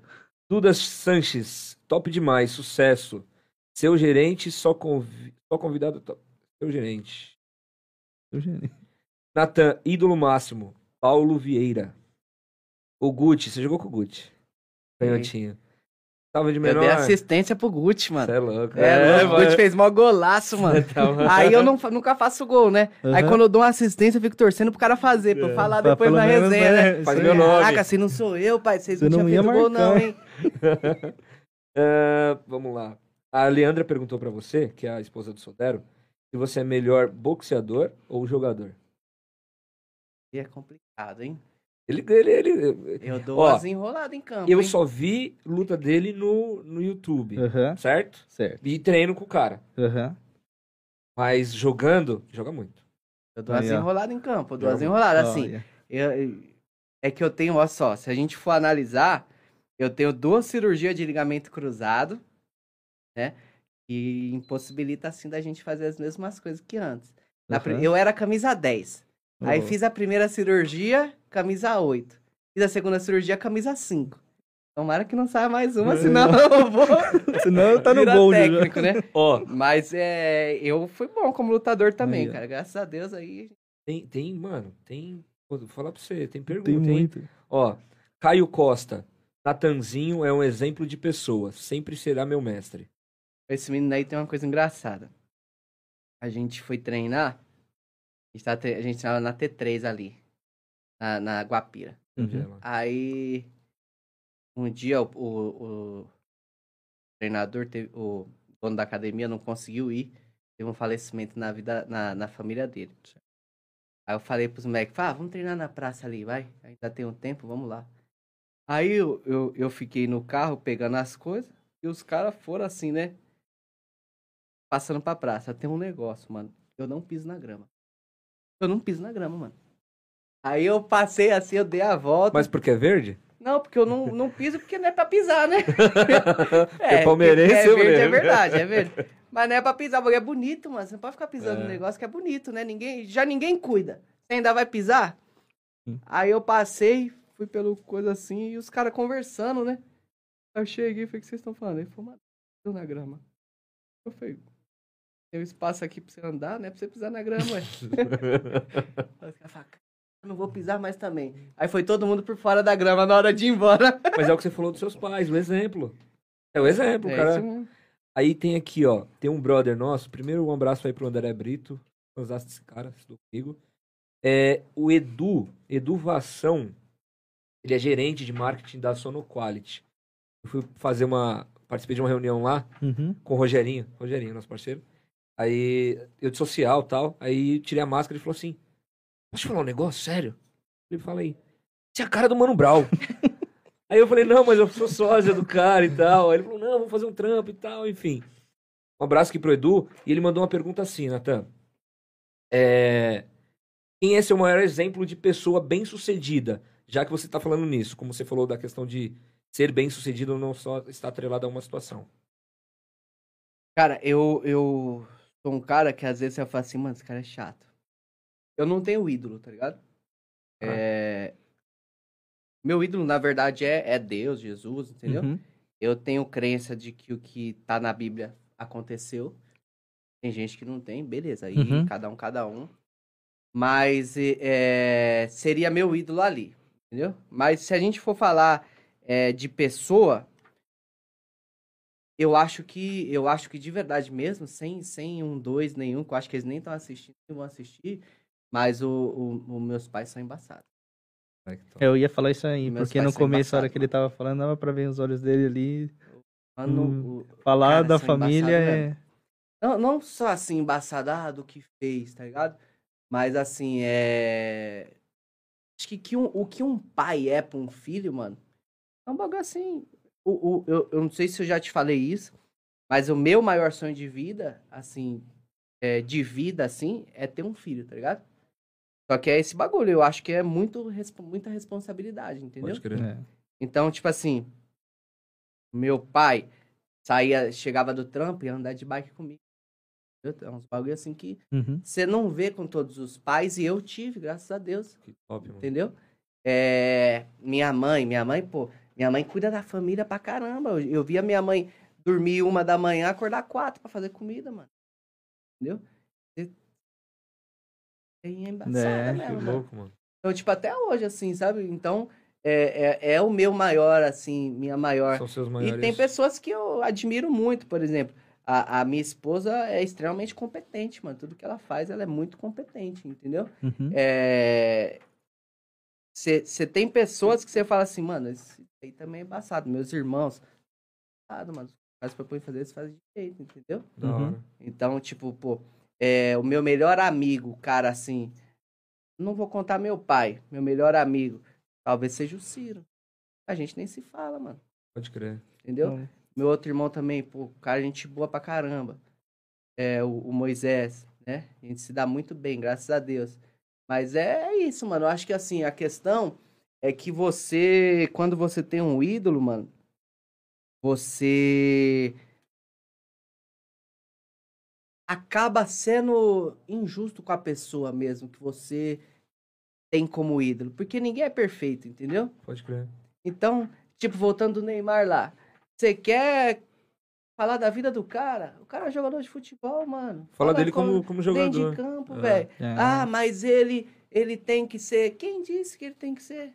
Os Ué. rótulos, né? Quem disse que ele tem que ser? Você não sabe o que o cara passa, sabe o que o cara passou, você não sabe como foi a criação do cara. Então a gente, quando a gente é, é- quando a gente forma ídolos, a gente acaba sendo injusto com as pessoas. Sim. A gente põe o cara no pedestal como se ele fosse Deus. Deus só existe. Entendeu? Pode crer. A gente tem que sair. É, outras pessoas aqui, o professor Franciel Ramos Eita. falou assim: é, professor Natan Coutinho, grande profissional. Aí depois ele veio. Natan já nasceu com 20 anos. Um cara muito maduro. um cara muito maduro. Aprendi muito com ele. Forte abraço. Sabe por que, que ele fala isso? O Franciel a gente estudou junto, mano. E o Franciel é um cara que é um exemplo mesmo, entendeu? aham. O Franciel é da. Acho que ele é da Chapada da Diamantina. Aí chegou em São Paulo, ele, ele é gago, tá ligado? O Franciel é gago, mano. Aí ele veio sozinho pra estudar educação física aqui. É louco duas vezes, né? Primeiro que veio de lá sozinho e pra estudar educação física, que ninguém dá moral nenhuma pra educação física, né? E aí ele falou, mano, meu sonho é estudar Uhum. e voltar pra minha terra. Foi mais louco ainda. Por quê? Porque ele falou que ele falou, mano, o estudo é a chance de mudar as É paradas verdade. que tem lá. É. Aí esse dia eu tô falando com o Franciel, o Franciel falou assim pra mim. Mano, hoje eu só vivo o que eu vivo por uma conversa que a gente teve. Eu falei, você é louco, Franciel. Aí ele falou assim, mano, você me falou uma vez que o respeito não tá no outro, tá em nós mesmos. Eu falei assim, como assim, mano? Nem lembro disso. Ele falou assim, eu tava passando por uma dificuldade, aí eu falei assim que ninguém me respeitava. Aí, eu fa- aí disse que eu falei pra ele, você se respeita? Aí ele falou sim, eu falei, então já tá bom. Tá tranquilo, porque o outro você não você não consegue controlar o que o outro acha. Mas o que você acha, você tem que controlar. Ele falou, mano, isso mudou minha vida. Eu acho que eu não falei isso pra ele, porque eu não lembro. Mas ele falou que eu falei, eu peguei pra Então mim. Mas, mas Deixa, você né? falaria isso. É. Eu falaria porque quando eu quando eu parei de lutar, uma parada muito louca assim. A gente nem comentou disso ainda, né? Mas quando eu parei de lutar, a Patrícia, que é que era psicóloga, ela falou isso pra mim, mano. Eu cheguei na Patrícia pra melhorar o meu rendimento na luta. Certo. Depois de umas duas coisas, ela falou assim, Natan, Não precisa. pra lutar, mano. É, Ela falou assim: a impressão que eu tenho é que você construiu um castelo de areia. Você é bom pra caramba. Eu já era o melhor do ranking há muito tempo. Uhum. O, o que você fez é difícil de fazer, só que você não quer mais, para. Aí eu falei, ah, mano, mas eu vou parar. E aí tem pessoas que vê meus vídeos, falam, pô, parei de usar droga, tô treinando e tal. Ela falou, Natan. É, você mexe com um monte de família. o né, que você fez já tá feito. Vai continuar isso aí. Entendeu? Agora, é... o respeito que você busca no outro, você só vai ter quando você estiver dentro de você. Uhum. Pode Entendeu? crer. E, e aí, tem, mano, tem várias outras que eu vou deixar pro final aqui, que É. senão a gente não, não, não Vamos falar um na pouco conversa. do- da carreira. do- É, e aí, ô Natan, como que foi essa parada, essa trajetória? Quando você começou a fazer as lutas amadoras, seu cartel, e aí depois o. Quando você virou profissional aí, depois a gente chegar lá na. Mano, ó. é, Eu falei que comecei no jiu-jitsu, né? Aí. Eu não sei que doideira que eu tinha, mano. Se tinha um convite no tatame, eu aceitava. Mas nem era pra mim, mas eu aceitava, mano. Aí, com três aulas, uma vez, o cara falou assim: Vamos treinar em tal lugar? Eu falei: Vou. Aí, outro dia, sete da manhã, o cara falou: Mano, você veio? Eu falei: vim. Aí. Tinha competição, ia. Só que, mano, eu perdi as primeiras competições. Porque, tipo, eu era cruzão, mas ia, mano. Ligado? Tipo, ah, vamos, vamos, que peso? Ah, o peso que eu tô aqui, eu vou. Corajoso, você é Aí. Nossa. uma vez, o, o professor Evandro ele falou assim, Natan, você é um lutador, mano. Nasceu pra lutar. Eu falei, como assim? Ele falou, mano, o peso que tem, você vai. Categoria que tem, você vai. Se não tem sua categoria, você luta na outra. Se o cara fala, pode ser, você fala, pode. Fala, você tá nem aí, mano. Você entra lá e luta, você é um lutador. Aí comecei a treinar Muay Thai. Eu não lembro se eu fiz uma luta de Muay Thai antes ou depois, mas como eu era menor de idade, era muito difícil ter luta, entendeu? E aí eu comecei a treinar boxe. Na primeira semana, mano, eu tava no ringue, tava batendo manopla. Aí tava eu e mais uns três caras. Eu acho, até hoje, que o, que o Wilton, ele chamou o outro cara. Ele falou, vamos lutar sábado, né? Eu falei, vamos. aí ele falou, hã? Eu falei, vamos, pô. Vamos. Demorou. Tô aí. Quantos quilos você tá? Eu falei, ah, devo estar com 59. Tá, vamos. Sabia nem que categoria era, Nem o que é. o que era, como dava soco direito. Quem Eu era fazia- adversário? você- Sabia nada, eu já Mas vou. fazia Muay Thai há um ano, beleza. Uhum. Só que, cara, não é igual. As coisas são extremamente diferentes. Muay Thai tem chute, tem soco, tem joelhada, tem cotovelada, tem clinch. A, a luta é mais lenta. É mais defesa É. do que, de repente... Mano, não é boxe, gente. Você dá aula de Muay Thai, dá aula de Muay Thai. Você não dá aula de boxe. Entendeu? E tudo bem, todo mundo tem que ganhar seu dinheiro. Beleza, tá certinho. Só que assim, a luta não é igual. Judô não é igual jiu-jitsu, boxe não é igual Muay Thai, não existe melhor. Aham. As lutas se completam, é uma arte marcial, karatê não é taekwondo, luta é cada uma é uma, cada uma tem suas necessidades, suas possibilidades, seu jeito de treinar. Todo mundo tem que se respeitar. É, aí ele chamou, cara, aí eu fui. Eu fui mesmo, fui doido, fui. Aí cheguei lá, no dia, pesei lá 59 quilos, eu acho, pesei 59 quilos. A categoria era até 60. Aí Fui lá, mano. Primeiro cara, eu, eu fui o último a lutar, mano. Mas eu tenho umas sortes na vida, mano, que é só isso, é comigo. Sempre que eu não sei o que vai acontecer, eu sou o último, mano. Eu assim, caraca, eu Aí sou o último, Aí que é velho. pior ainda. né? Aí o primeiro lutou, perdeu. O segundo lutou, quebrou o nariz. Eu falei, Terceiro lutou, perdeu com 15 segundos. Eu falei, mano, tô ferrado. não velho. quero. Aí eu tô lá, pá, dando uma aquecida, né? Aí o, veio um cara, bateu nas minhas costas assim, mano, e falou assim: Levanta essa guarda aí, senão, fi, já era. Não sei, foi, cara nem me conhece, mano. Eu vou levantar a guarda nada. Vou lutar sim. Aí. Mano, aí eu fui pra cima do cara. Eu lembro que era três rounds de dois minutos. Chegou os primeiros dois minutos, eu tava querendo vomitar, já estão cansado que eu tava. Nossa. Eu nunca tinha lutado, mano. Sim. Foi ali no Clube Tatuapé, ali no Carrão. Carrão. Clube Carrão. Eu- é um clube escola hoje. Aí era uma salinha, mano. Ali teve muito boxe antigamente. Hoje eu acho que não tem mais. Aí era uma salinha assim que eu acho que cabia umas 10 pessoas em pé. Devia ter umas 50, 60. Mano, já dava Nossa. calor de você entrar lá. Em Aham. cima do ringue não venta mais ainda. O ringue pequenininho. Você tá doido, mano. Quando eu cheguei no primeiro round, eu tava morto já. Só que aí, pô, todo primeiro round, você fala assim, dá pra lutar, Hum. né? Fala, mano, legal. O negócio não é tão perigoso, tão difícil quanto eu achava. Dá pra lutar. Aí eu, pô, fui lá, lutei. Eu acabei perdendo por pontos. Mas Foi até galera- o final, então. É, a galera tudo ficou vaiando achando que eu tinha ganho. Mas beleza, isso aí é o de menos. O que valeu foi a. A, a vivência, né? Sim, sim. A expectativa que eu tava antes, a vivência. E aquele negócio abriu pra mim, assim, de falar, cara. Aí dali você falou, é, isso, Mano. é isso que... Eu falei, esse que eu negócio é quero. legal, mano. Aí, ah, vai ter tal luta Você ali. tinha qual idade? Devia ter uns. Ali eu devia 15 ter uns- anos? É, 14. E aí que eu comecei a fazer o negócio, mano. Aí tinha, ah, vamos treinar em tal lugar, vamos. Aí vamos lutar, em tal lugar, vamos. Vamos em tal lugar, vamos. Só que o meu treinador da época, ele não era um cara muito ligado em lutas amadoras e tal. Porque assim, o boxe amador, ele até chega a rolar uma grana, o cara que fica em primeiro, segundo, terceiro do brasileiro, tem o Bolsa É. Atleta e tal e coisa. E. Mas eu nem manjava isso aí, entendeu? Uhum. Eu- Poucas vezes eu tinha visto luta amadora. Aí cheguei a lutar lá no Bay Barione, lutei a Forja, fui vice-campeão da Forja. Mas talvez ali foi queima de etapa. Eu- Eu com 16 lutei a final com um cara de 27. É muita diferença, Nossa, entendeu? Sim. E aí, pô, outra vez falaram que eu ganhei, assim, e, e perdi nos pontos, sabe? Mas, eh, pô, foi legal pra caramba. Foi lá no Pacaembu, mano. Caraca, no, Nesse no ginásio ano, lá? No ginásio, nesse Muito ano. O que aconteceu? Nesse ano, o... eu dei risada aqui que eu lembrei de um. Nesse Fala aí, ano- fala isso. Não guarda, não.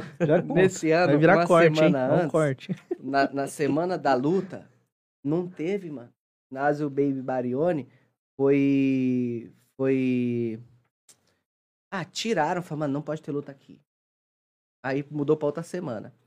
Mano, uma semana antes da, da final que seria oficial, que antes de ser é, mudado pra outra semana, eu tava treinando. E tinha um, um mano na academia que é o João, meu parceiraço até hoje, graças a Deus. Ninguém batia no João, velho. O João foi o dono das maiores surras que eu já levei na vida. Caraca. Mano, o João já cortou minha cara, o João já. Ah, Mano, se sair aqui na parada inglesa, todo mundo já apanhou do João. E naquele dia eu tava batendo no João, mano. Epa. eu, tava, eu tava motivado, falei, final, outra semana vem. E eu sou um cara focado, eu sou um cara Uhum. focado e eu me motivo mesmo. Falei, final. E sentando a mão no João, velho. Aí o João me deu um upper, abriu cinco pontos na minha Meu pálpebra. Foi uma, Sim. foi, foi uma foto que você. Acho que tá no Instagram, tá? Que você tá com, com o coletivo aqui. Mano, eu fui entrar com um direto, o João é grandão. O João é grandão, ele deitou na corda assim, ó. Pau, Nossa. meteu o upper. Nossa, mano. Na hora não doeu, velho. Aí ele parou e falou assim: Hum, acho que cortou. Aí Não. eu falei: Não, cortou não, João, vamos lá. Ele falou: Não, não, não, dá uma olhada. Aí eu viro assim, ó. Nossa. O Wilton tá assim, ele fala assim: "Hum." Nossa, que dá dessa daí. Mano, aí eu fui pro. Aí eu fui no, no vestiário. Na hora que eu fui pro vestiário olhar, acabei o dedo aqui dentro da minha pálpebra. Nossa. Aí fui, fiz o. Aí o João me levou. Eu era menor de idade. E ele já é maior? Ele maior. Ele maior. Isso é crime, mano. Isso é crime. Meu Deus. Conta aí- isso pro advogado, Mano. mano. E aí, aí- aí, mano. Aí todo mundo fala assim: caraca, você tava batendo no cara. E aí me levou pro, pro hospital aí pro São Camilo. Aí cheguei lá, eu falei: não, fica aí que eu entro lá sozinho. Quando eu cheguei, a mulher já mandou essa assim: falou, cadê seus responsáveis? Por que que o senhor está. Eu falei: não, eu sou. Ninguém acredita, né? Até hoje, se eu falo eu sou lutador, ninguém acredita. Aí eu falei: não, é que eu luto boxe e tal. Você tá com quem aqui? Não, tô com meu vizinho e tal. Aí, beleza. Fui lá, fiz a. Fui lá, fiz, o, fiz os pontos, tomei cinco pontos. Antes de entrar na sala, mano, tinha uma menina gritando pra caramba lá dentro. Eu falei, cara, tô lascado. Vai doer pra caramba. Mas não doeu, não. Aí, na outra semana, e o João, a semana inteira, falou, mano, fiz merda, né? Desculpa. Tal. Eu falei, calma, João, tá tranquilo, mano. Eu vou tirar na segunda e vou lutar na terça. Aí falei pro médico, falei, ó, doutor, eu tenho uma luta terça que eu tenho que fazer. Aí ele falou, mano, não é indicado, né? Tal, tal. Eu falei, não, eu tenho que fazer. Ele falou, então tá bom. Você vai tirar na segunda, luta na terça e volta aqui pra dar ponta. Vai abrir de novo, né? Aí, graças a Deus, lutei não abriu. Aí eu, eu acabei. Passou, né? Foi uma semana. Na terça não teve, lutou na outra terça. Aí foi lá no, no Pacaembu. A final da Forja. A Forja de Campeões é um dos eventos mais Mais- glamurosos, é, assim, mais- do boxe amador, entendeu? Uhum. Porque, tipo assim, Maguila foi campeão, Éder Ah. Joffre foi campeão, então é uma parada bonita, assim, com a faca, cara. Eu sou Sim. é, campeão da Força, então não sei o quê. Aí eu acabei perdendo na semifinal. É... Aí depois fiz uns outros eventos amadores e eu tive uma lesão no ombro, mano. Logo assim eu tive uma lesão no ombro, eu tive que operar também. Mangui- Uhum. Manguito, não? É, foi tipo um, uma ruptura de ligamentos, na verdade. É, em 2009 eu tenho uma lesão de joelho, ruptura de ligamento cruzado. Mais ou menos em 2011 eu tenho essa de ombro. E aí quando eu volto pra lutar, a gente já tem uma atitude meio maluca assim, e fala: "Ah, vamos lutar no profissional?" Vamos. Decisão conjunta. Você É, com tipo, o treinador. É, com- falar, ah, vamos, vamos, vamos. Aí, mano, eu tinha ouvido falar, eu tava treinando. é, ali na, na Alcântara Machado, embaixo do viaduto, projeto do Garrido. Uhum. Eu tava treinando, aí o Garrido, Fábio Garrido, falou assim, falou, ó, não passa nada tão profissional, né? Ele tava trocando as ideias assim e tal. Aí ele falou, ó, tal cara. Tal cara luta. Aí o cara cobra 300 conto, a bolsa dele é 300 reais. Não que o cara cobra pra perder, o cara cobra pra subir no ringue e te bater, 300 reais. Aquele negócio ficou na minha cabeça, mano. Essa Ué. grana. E vou. Aí, é. Aí eu, eu, eu, nós vamos e eu mesmo assumi a primeira luta e eu pago, né? Aí dito Caraca. e feito, mano. Aí a gente trocou ideia, treinou. Eu já tinha qualidade, eu tinha qualidade. Eu faltava experiência, né? Uhum. Aí eu falei, ah, beleza, vou, vou, tal. Aí eu fui, meu treinador entrou em contato com o cara, falou, ó, tal evento vai ser em tal lugar, tal, tal. Aí treinamos, eu, o Wilton, o Marcão também era um cara muito importante nisso aí. O Wilton Santos, inclusive, ele tem uma academia hoje, vai lá, galera, treinar com É. ele lá, Wilton Santos. É... E aí a gente foi, mano.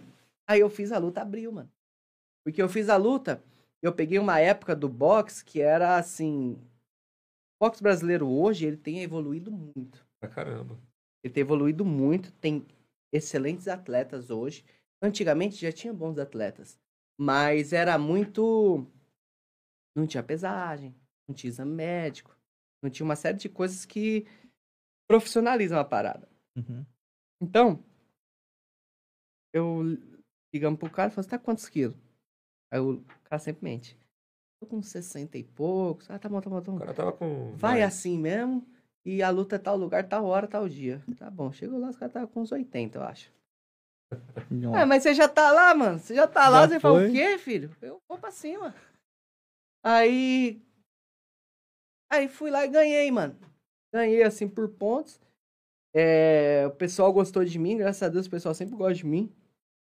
E depois dali eu, eu tive a possibilidade de, de assinar com o Mauro Cat Nelson, né? Que é um cara forte no boxe. Aí tem uma história nessa luta aí que eu vou voltar aqui pra falar pra vocês. É... Meu pai queria ir na luta, mano. Na primeira, do profissional. Eu não queria que ele fosse. Falei assim, eu não sei como é o bagulho.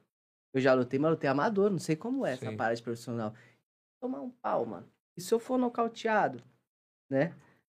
Aí meu pai foi escondido, mano. Nossa. Caraca. Aí tô lá, pá, pá, pá, lutando. Quando eu termino a luta, que pum, meu pai lá. Eu falei, caraca, meu pai ali, louco, escondido, mano. E é uma sensa... deve ser uma sensação. Ah, mano, é, é um negócio legal, sabe? Porque eu vi ali que o meu pai virou meu fã número um da- Ele- das minhas lutas, tá Ele ligado? é amante do, do, do- da arte marcial. Da arte marcial. Meu pai chegava, onde chegava, e falava, ah, luta do meu filho, ó, vem cá, vem cá, Natan, tal, tal, dá uma olhada lá, não sei o quê. Tipo Que os pais do mano. Zezé de Camargo que Sim, ficava sim. ligando.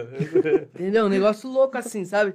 E, tipo assim, depois eu até fiquei meio assim, eu falei, caraca, olha o que eu queria privar meu pai de viver, tá Pode ligado? crer. Porque meu pai ficou muito feliz com aquele negócio, entendeu? Uhum. Mas a gente, assim, às vezes com medo, sei lá, e se eu fosse nocauteado. Aí a partir dali, mano, meu pai chegava antes que eu nas lutas. A luta começava quatro, duas Ele da já tarde, meu tava pai lá. tava lá. Deixa eu ver aqui o ambiente. Meu Meu garotinho tá chegando aqui. E aí, cadê você? Eu falei, pai, não saí nem de casa ainda, mano. Eu não, não, tá bom, já tô aqui, vem tranquilo. aí, mano, eu assinei com o cara lá e foi indo, mano. Foi indo assim, foi... A gente foi criando uma equipe ali, né? Uhum. Então, logo depois veio um- um- uns outros amigos que o box me deu, o, o Bandeira, né? O, o Bruno, o É João. até legal falar pra parte. galera como que funciona uma equipe ali de boxe. Cara, infelizmente, no Brasil, a gente não tem uma possibilidade financeira, né? Uhum. Então, Sim. isso que atrapalha muito os atletas brasileiros. É. Então, tipo assim, você tem que trampar e tem que treinar. Isso não pode existir para um atleta. Porque, tipo assim, sabe aquele negócio que eu falei assim? Pô, mas você só dá aula, né? Uhum. O cara não pode olhar pra você e falar, mas você só treina. Não, é minha profissão só treinar. Entendeu? O jogador de futebol, a profissão dele é jogar futebol. E aí, se ele ganhar muito, se ele ganhar pouco por isso, é porque pagam. Uhum. Beleza? É, ninguém fala pro médico, mas você só faz atendimento? Ninguém fala isso. Eu acho que Pro é advogado, mas médico. você só faz advogado. Não. Então a gente precisa quebrar essas paradas para que o nosso esporte cresça. Entendeu? Sim. Então, existem muitos atletas muito melhores do que eu fui ou do que eu poderia ser e os caras não saem nem da largada. Porque o cara precisa trampar, porque o cara... Eu tinha uma família, eu tinha uma estrutura familiar, tem cara que não tem. Entendeu? Sim. Então, assim, é, a equipe, a gente tinha lá os nossos... nossos os caras que iam treinar no mesmo horário. só isso, praticamente. Entendi. A gente treinava aqui na, na academia, inclusive aqui perto, que era Gaviões, né? E a gente ia treinar no mesmo horário. Tinha dia que dava no mesmo horário, tinha dia que não dava. Aí a gente vinha meia-noite pra correr na rua. Não existe, mano. Até na meia-noite, coisa É, mais é. doida, mano. O cara vai dormir que horas? Às seis da manhã você tem que acordar pra trampar. Isso não existe, entendeu? É. Isso não existe. Então é isso que o atleta brasileiro, ele sofre muito. Uhum. Ele passa por muitas dificuldades dessas. Aí depois a gente mesmo vai lá ver na TV e fala, caraca, o cara perdeu. Ah, Ah, mano, o cara perdeu já desde a, da, do, do, do treino, mano. É. O cara não perdeu em cima do ringue. É. Entendeu? Então, assim, a equipe era formada por- pelos dois treinadores, o Wilton e o Marcão. Aí a gente tinha uns companheiros de treino, fazendo uns sparrings às vezes. uhum. Muitas vezes, graças a Deus, eu tive gente sempre que me ajudou, assim, por exemplo, o pessoal de Guarulhos, o Coliseu lá, o Jefferson. É, o pessoal abria pra eu ir fazer sparring lá com eles. Fazem excelentes Com- campeonatos Com, com o Gregório, com o Jonathan. Você é louco, os moleques hoje são os melhores que Olha. tem, mano. Eu tenho umas fotos lá que eu, eu guardo. Relíquia. Que eu falo, ó, eu fiz sparring com os caras. eu fiz sparring com os dois no mesmo dia. Que legal. Você é louco. Hoje, os, os mano, os meninos estão são os melhores que tem no Brasil, entendeu? Uhum. O cara ficar um round, dois rounds na frente deles é lucro. E, e quem que é. Aqui tem que você. Chegou a ser empresariado pelo Don King, é isso? É, aí tem o é Mauro, né? Na- dentro dessa equipe aí, tem o Mauro Catinelson, que era o meu, meu manager. O Mauro Catinelson, mano, é um cara muito forte no boxe. O pai do Mauro Catinelson agenciava o Eder Joffre, Caraca. que é o Abram Catinelson. É o Abram Catinelson. Aí o Mauro Catinelson, ele empresariou Maguila, Peter Venâncio, é, Xuxa, cara- alguns caras, os melhores do Brasil. Aí eu tinha um nutricionista também, que era o Rodrigo, Rodrigo Moreira. Aí eu, eu comecei a ter alguns patrocínios em alguma hora. O Rodrigo me levou pra G2L, é do Guilherme Fã. E, e aí começou a abrir algumas coisinhas pra mim assim, entendeu? Uhum. Mas é. Ainda era pouco, porque eu precisava trampar, entendeu? Tudo isso mais. Não dava pra viver do esporte. Não dava, infelizmente, até hoje é difícil o cara ver do É. esporte. E aí eu fiz algumas lutas, mano. E aí o. E aí, pô, fui evoluindo e tal. É, teve uma luta que eu fiz, mano. Tinha uma coisa doida minha. Que eu gostava de desenhar os meus calções. Sabe disso? É, você falou no. Eu gostava de desenhar os calções, mano. Então eu ficava, cara, vou lutar. Vou lutar com calça rosa, com os frufru preto.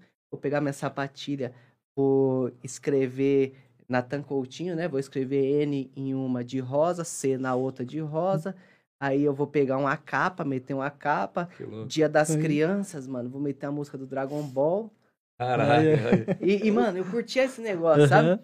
E inicialmente não tinha música de entrada na- nos eventos. Aí depois, a primeira vez que teve foi o Dia das Crianças. Aí eu meti a música do Dragon Ball. Aí todo mundo gostou Nossa. tanto que eu adotei, fiquei com a música do Dragon Ball, mano. Caraca, do Dragon Ball, não Entendi. disso daí não. Aí eu peguei, mano, e, e metia uma capa de um super-herói. Toda vez que eu ia entrar uma capa. Eu não usava roupão, era uma capa. Aí foi ficando umas, umas coisas meio assim. Aí eu fiz uma luta, mano. E só fera lutou no dia. E o Baldini, que é um cara que é o que mais escreve sobre boxe, assim, um cara fera. Ele. Eu lembro que, mano, no dia eu olhei no Facebook, gritei minha mãe, falei, mãe, o Baldini escreveu de mim! Caraca. Ele meteu assim, Nathan Coutinho, uma mistura de Prince Nasser com Hector Macho Camacho, uma coisa assim. E são caras, assim, dos melhores da época. Aí ele escreve assim, ele fala, cara, a gente não sabe aonde o Nathan vai chegar, guardadas as devidas proporções. Mas ter um personagem desse no boxe brasileiro é muito interessante. Porque ele fala que, tipo, da caminhada do juiz, que, tipo, nesse dia, mano, eu fui, o juiz chama, e aí eu fui fazendo um avanço, mano. Tipo, agachamento avanço, quem sabe? Tá ligado? E aí eu voltava, e uma vez eu vi o BJ Penn fazendo, mano. Quando ele voltava pro corner, ele, tipo, meio que se abaixava e ficava olhando pro cara. Uhum. Só que eu, tipo, abaixava, tipo, como se eu fosse correr pra cima do cara. Abaixava total, assim, colocava quase a mão no chão, mano. Eu achava, tipo, muito louco fazer essas palhaçadas assim, da sabe? hora, mano. Porque eu falava assim, mano, é... O que, que eu sempre pensei? Eu sempre pensei... é, eu, eu tinha uns clientes na época que eu falava assim, o importante é o show. Porque lutar, todo mundo luta, mano. Eu não sou o melhor que luta. Só que eu posso trazer coisas extra luta que podem fazer eu ser um cara que ninguém vai esquecer. É isso. Então, tipo assim, lutar, mano. Eu não sou o melhor, eu nunca vou ser o melhor. Tem muita gente boa, mano. Só que o extra pode ser. Então, tipo assim, aí eu comecei. Aí as primeiras vezes que eu subia no ringue, o cara falava, ei, Rosinha, não sei o quê. Aí depois os caras já gostavam. Aí, pô, ia lá, fazia não sei o quê. Pô, me dá a sua capa. Ah, O que, que é isso? É uma capa de um super-herói. Caraca. E eu nem gosto de super-herói, mano. nem gosto. Eu não gosto de super-herói, não assisto Marvel, não assisto nada disso. Só que eu achava que ia ser um negócio assim que o povo ia gostar. Ia ser aquele entendeu? extra que. Aí se tinha um ganhar. microfone, eu pegava do cara e começava a falar, Sério? mano. Nossa. E eu sou um cara que eu sou, assim, eu sou. Eu não, eu não ligo de falar, entendeu? Eu não tenho esses problemas. Aham. Aí, pô, vai entrar, eu começava a bater na mão das pessoas assim, ó. Vá, vá, vá, vá, vá. Começava a bater. Acabava a luta, eu subia no corner, brincava com o cara, ah, não sei o que e tal. E isso foi andando pra mim, entendeu? Uhum. Isso foi dando, assim, uma notoriedade diferente. Sim. Porque, se a gente for ver, eu não fiz nem 30 lutas na vida. Eu comecei boxe em 2009. 2000 e... Quando é que foi minha luta? 2016? 2016 eu tava lutando com o quinto melhor do mundo. Um dos maiores atletas da história. Entendeu? Você fala assim, mano, como é que foi esse bagulho tão rápido?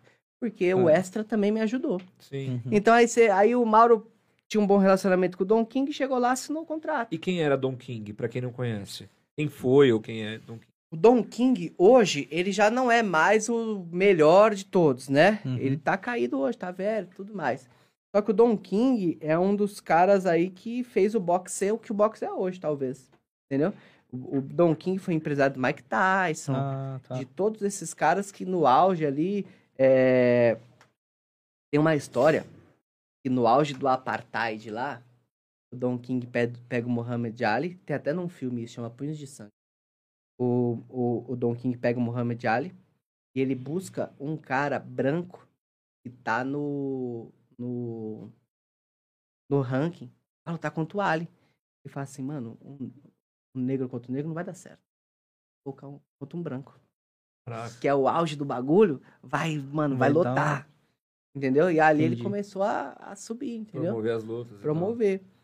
E aí eu assino com ele, mano. Aí dá uma boa repercussão aqui no Brasil e tal. E a minha primeira luta com ele, é, o Mauro me liga e fala assim, mano, eles querem.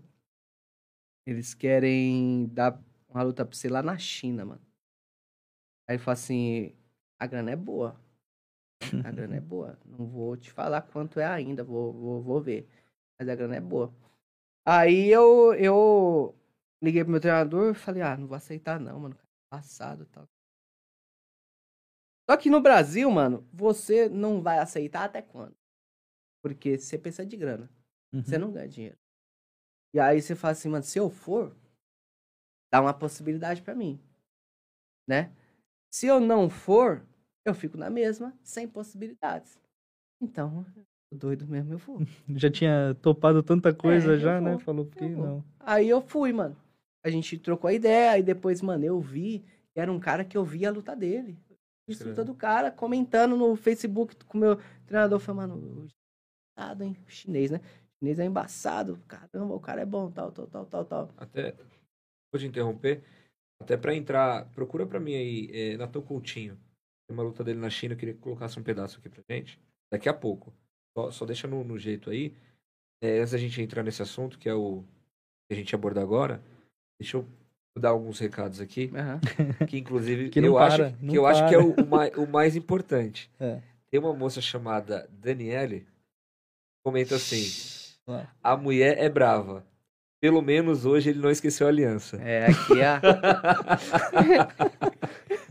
No ringue o bicho é bravo, mas em casa é outra história. É outra história. Calma lá. É, o pessoal do Resenha Sagrada e tal.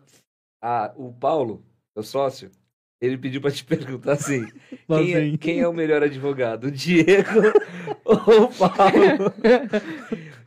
Ah, doutor Paulo é embaçado, hein? Doutor Paulo é Ave Maria.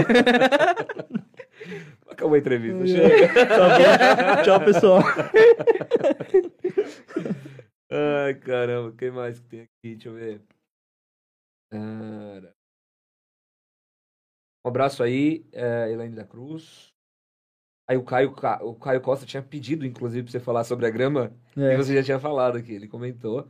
Flamarion, um grande abraço também, Flamarion. O... Ah, tá aqui, ó. O, o Nenê falou assim: manda um abraço pro meu sósia. Você é louco, o Nenê também. Ele Mano, falava assim, mano, eu quero qualidade. colocar vocês dois pra jogar junto. Quero colocar assim. Um Quando de cada gente- lado. Fala aí quando a gente jogou junto. Mano, a gente... Mano, meu olho brilhava ver esses dois juntos. E eu junto? Você é louco, mano. Às vezes os caras falam assim, cara, eu, graças a Deus, eu tenho muita gente que gosta de mim, sabe? Aí Os caras falam assim, mano, eu tenho um jogo amanhã, não tenho time. Eu falo, deixa. Aí eu vou chamando os caras, os caras Muito vêm, mano. Os caras falam, Natal, eu tenho um jogo, mas eu vou jogar com você. Eu tenho um jogo, mas eu vou jogar com você. Mas um sabe jogo, por que vai? Vai pela pessoa. Teve um dia que. Recentemente agora. Time que, que ele joga aqui sábado. Uhum. Inclusive, ele faltou pra vir aqui hoje. É, ele falou assim, pô, Diego, lá vai estar remendado. e Eu tenho um compromisso, cara. Vai lá pra ajudar a galera? Eu falei, mano, eu vou. Mas eu vou. De verdade, eu nem curto muita rapaziada, assim, no geral. Falei até pra ele isso. Um ou outro acho da hora, os caras né, me recebem muito bem. Mas eu- a gente vai pelo cara, mano. É, Tá ligado? sim, sim. E aí, quer ver, tem aqui, ó. É, a Márcia Barbosa. Natan, best treinador de Muay Thai. Forever. é, que mais? Isael. Isael de Paula. Natan, os garotos do projeto social Boxe, Boxe Matheus. São Mateus 011 adoraram o presente e a sua visita no nosso trabalho É o menino social. lá que a gente foi, mano. Misael faz um trabalho fera, mano. Cara, muito legal, mano. Muito legal, gente. É. É, é engraçado até como que projetos sociais ainda penam. Mano, É. gente, se a gente não ajuda um projeto social, um bagulho pra é sociedade. se a gente não ajudar isso, a gente vai ajudar o quê, mano? É. E mandar um abraço aqui pra minha irmã, que ela sempre tá na minha audiência aqui, na nossa audiência. a Sara, a Samanta, meu irmão Felipe também, que sempre tá com a gente. É, Luiz, Luiz LHP, manda um salve pro Binho, Natan. Ah, é nóis, minha. Tamo junto. Aí o, o Piquet também tá aqui na, na tá audiência. online sempre. E aí, eu queria que você falasse um pouco antes da gente colocar, como que foi o, o antes luta, né? A prévia da luta ali da- na, na China, ah, falar quem era o seu adversário, seu oponente, né? Do, do currículo que ele já tinha ali. Falar um pouquinho pra gente. Então, é, a preparação, por exemplo. É, a preparação, mano, foi muito importante. O pessoal do Coliseu lá abriu espaço pra mim. Eu fiz muito sparring com os moleques lá. Os moleques são embaçados, mano. Apanhava pra caramba. Tinha um dia que eu falava, mano, não volta amanhã, não. Mas tinha que voltar, né? Já tava assinado o contrato, mano. Falei, caramba, vai ser da hora. Os moleques abriram muito pra mim lá espaço, o Jefferson lá. E, e o Jefferson é um cara até meio grossão, assim, tá ligado? Cara meio irritadão. é, é, ele gosta de mim mesmo, mano. Ele não fazia muito isso pras pessoas, não. Aí o pessoal lá, o Jonathan, o Gregório, o Aldo, o Aldeir, os moleques me ajudaram muito. E aí eu fazia a preparação praticamente sparring, bater saco, correr na rua. E é isso, uma musculaçãozinha. E, pô, foi chegando o dia, foi tirando peso, aí aí, mano, vou tirar peso. Caramba, mano. Mano, eu, eu pesava, sei lá, 63, 64, e eu dava 5% de gordura, no máximo, assim, estourando. E eu tinha que bater 50 e 500 na balança. 14 quilos a menos. E aí eu tava pesando numa balança, mano, que tava dando 2 quilos a menos. Entendi. Aí eu falei, 56. Ficar lá o desidrato, tranquilo. Falando com o Rodrigo, Rodrigo Moreira, nutricionista. Falei, mano, ó, tamo aqui e tal, 56, ele, tranquilo, não precisa nem vir.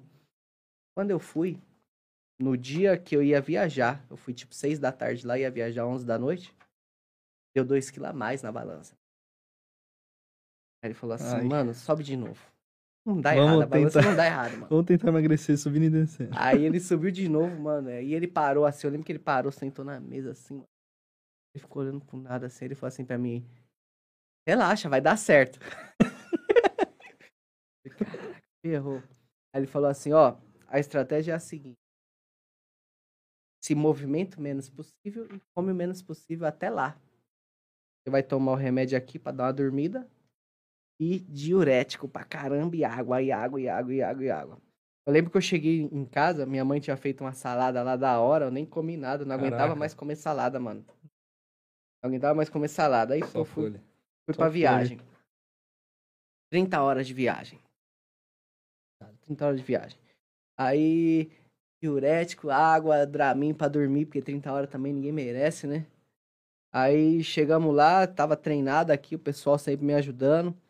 É, chegamos lá, uma semana antes, aí começou, tipo, tirar peso e, e treinar, e, pô, cheguei lá, me liguei que eu era celebridade lá. Celebridade aqui, mano. Cheguei, saí do, do, do avião, o cara pegou minha mala. Eu falei, tá Porra, louco, o cara tá pegando minha mala. não me dá. Aí eu falei pro cara, não, irmão, pode deixar que eu levo. Não, não.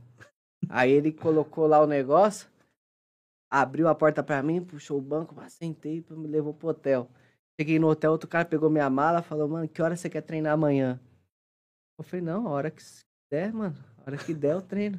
Não, não, que hora? Tá, tal hora tá bom pra você? Eu falei, tá, aí falou, então o motorista vai estar aqui na porta e tal. Aí cheguei, fui treinar no outro dia, motorista me levou, o motorista falou assim pra mim, é, eu vou ficar te esperando aqui, tá? Depois eu te levo pro, pro coisa. Eu falei, caramba, mano. Pode, Nossa. posso morar Esse aqui? negócio é embaçado mesmo. Eu falei, mano. Porque aqui a gente não tem essas coisas no É. Brasil, você é louco. Aí chegar lá e ter, mano, você fala, caramba, hotel cinco estrelas. Eu falo Marriott, né? Mas é Marriott que fala. Eu falo hotel Marriott, aí meu- o pessoal fala, Marriott? É Eu falo isso. Marriott mesmo. também. Aí, mano, treinando, tirando peso, tal, tal. É, chegava na academia lá, igual a gente tava comentando aqui antes. Eu cheguei na academia lá o primeiro dia, os caras falaram assim, mano, ó, é, o menino aqui tá acabando o treino, ele vai sair depois. Aí eu falei, tá, mas não entendi bem. Aí cheguei lá, mano, já saíram pra eu treinar. Aí o primeiro dia, o segundo dia, eu fui pro cara, falei, mano, por que, que você sai quando eu chego? Ele falou assim, cara, a gente não pode dividir a academia com você, ela tá liberada pra você. Nossa. Eu falei, não, velho. Fica Caraca. treinando aí. Eu só quero fazer. Eu só quero ringue. Essa vocês podem fazer à vontade. Aí começou até a lotar meu treinamento. mano. Os chineses iam falando um pro outro, os caras aí, chinês gosta de tirar foto. O Nossa. chinês, ele, ele fica meio assim, né? Aí você faz assim, o cara, ô, pode tirar uma foto com você? Você fala, pô, pode. Aí, tirando peso, quando eu cheguei lá, mano, a dificuldade mais foi tirar peso, assim, sabe? Muita desidratação. E aí, pô, meu treinamento começou a encher, tirar foto com um, foto com o outro, tal, não sei o quê. O Chimin tinha treinado nos Estados Unidos, ele treinou com o Fred Roach, né, que era o técnico do Pacquiao, o melhor treina- treinador e tal. E aí, pô, foi chegando a luta e tirando peso, aí aí comecei a ter, até ficar preocupado, nunca tinha dado 50 quilos, mano. Balanço embaçado. É, começa a jejum, 30 horas sem comer, 36 horas sem comer. Nossa, pra dar o peso na balança. Sem- peso, sem né? comer. Sem comer, tipo, uma Nossa. castanhazinha ali passa, fala, mano, não é aguento mais comer a castanha. E aí, treinar, dei o peso. É... E aí, pô, luta. Já começa a chegar a hora da luta, né? Uhum. A hora da luta. E bati o peso. Bati o peso. Quando duas, dois dias antes chega a balança da, do evento. Dois dias antes, uma balança de precisão máxima lá. A 50, 500, 0, 0, 0, 0, 0, não sei quanto. Cara, Aí dois dias antes eu tava com 2,5 kg acima, tranquilo, tava no programado, né? Só que, mano, eu já chegava numa desidratação que eu não aguentava mais nada. Tirar mais nada. Fiquei na sauna lá um tempão. Tirei 100 gramas. Aí pesei duas horas antes e faltava 200 gramas ainda. Muito mais eu ficar deitado aqui. Aí, pô, Deus abençoou que eu perdi 200. Quando eu acordei, eu tava totalmente transpirado, perdi 200 gramas dormindo. Meu Deus. Aí, mano, fui pra pesagem. Pra piorar a situação, antes, a pesagem foi três da tarde. Mano, três da tarde é embaçado, porque você é cedo, você dormiu, você acorda, você vai pesar. Três da tarde você ficou mais o dia inteiro, né, com coisa. Aí teve a coletiva de imprensa antes. Aí eu falei, vou meter um tipo na coletiva de imprensa. Uma roupa, um óculos escuro tal. Aí os caras, mano, o que, que você tá fazendo? Eu falei, não, chegar lá você vai ver. Aí, óculos escuro, eu falei, não vou nem olhar pro adversário. Mano, o cara já era o grande do negócio. como que, como que era o nome do cara? Zou E-. E, o, o currículo do cara? Ah, ele era, nas últimas três Olimpíadas, eu acho que ele tinha sido um bronze e dois ouros. Nos últimos três campeonatos mundial, ele tinha sido três, três vezes campeão do mundo.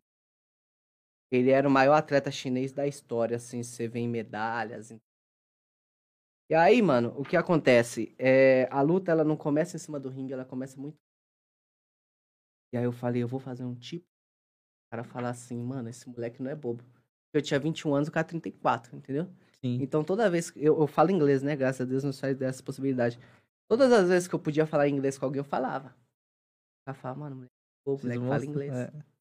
Aí eu comecei, igual foi pra vocês, eu comecei a andar de óculos escuros no hotel. Frio, 4 graus, menos 4 graus, eu de óculos escuros. Eu falei, esse cara é louco, mano. Eu falei, mano, as pessoas precisam me ver, velho. Que aí vai chegar no cara lá que eu tô tranquilo, entendeu? Aham. Aí, beleza. Fui pra pesagem, aí o.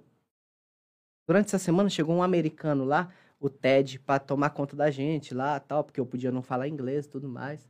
Aí o Ted falou que nunca teve um trabalho tão facilitado, porque eu falava inglês. Aí ele falou, mano, você dá as entrevistas aí, eu fico É. suave, eu não falo, faço nada. Aí o Ted falou pra mim, Natan, o que você tá fazendo com esse óculos aí? Eu falei, mano, não vou tirar. Você vai ver. Quando chegou lá, ele falou, mano, para de olhar pra você, Natan. Eu tô falando, mano. Você tem que meter um tipo. Aí ele, aí eu.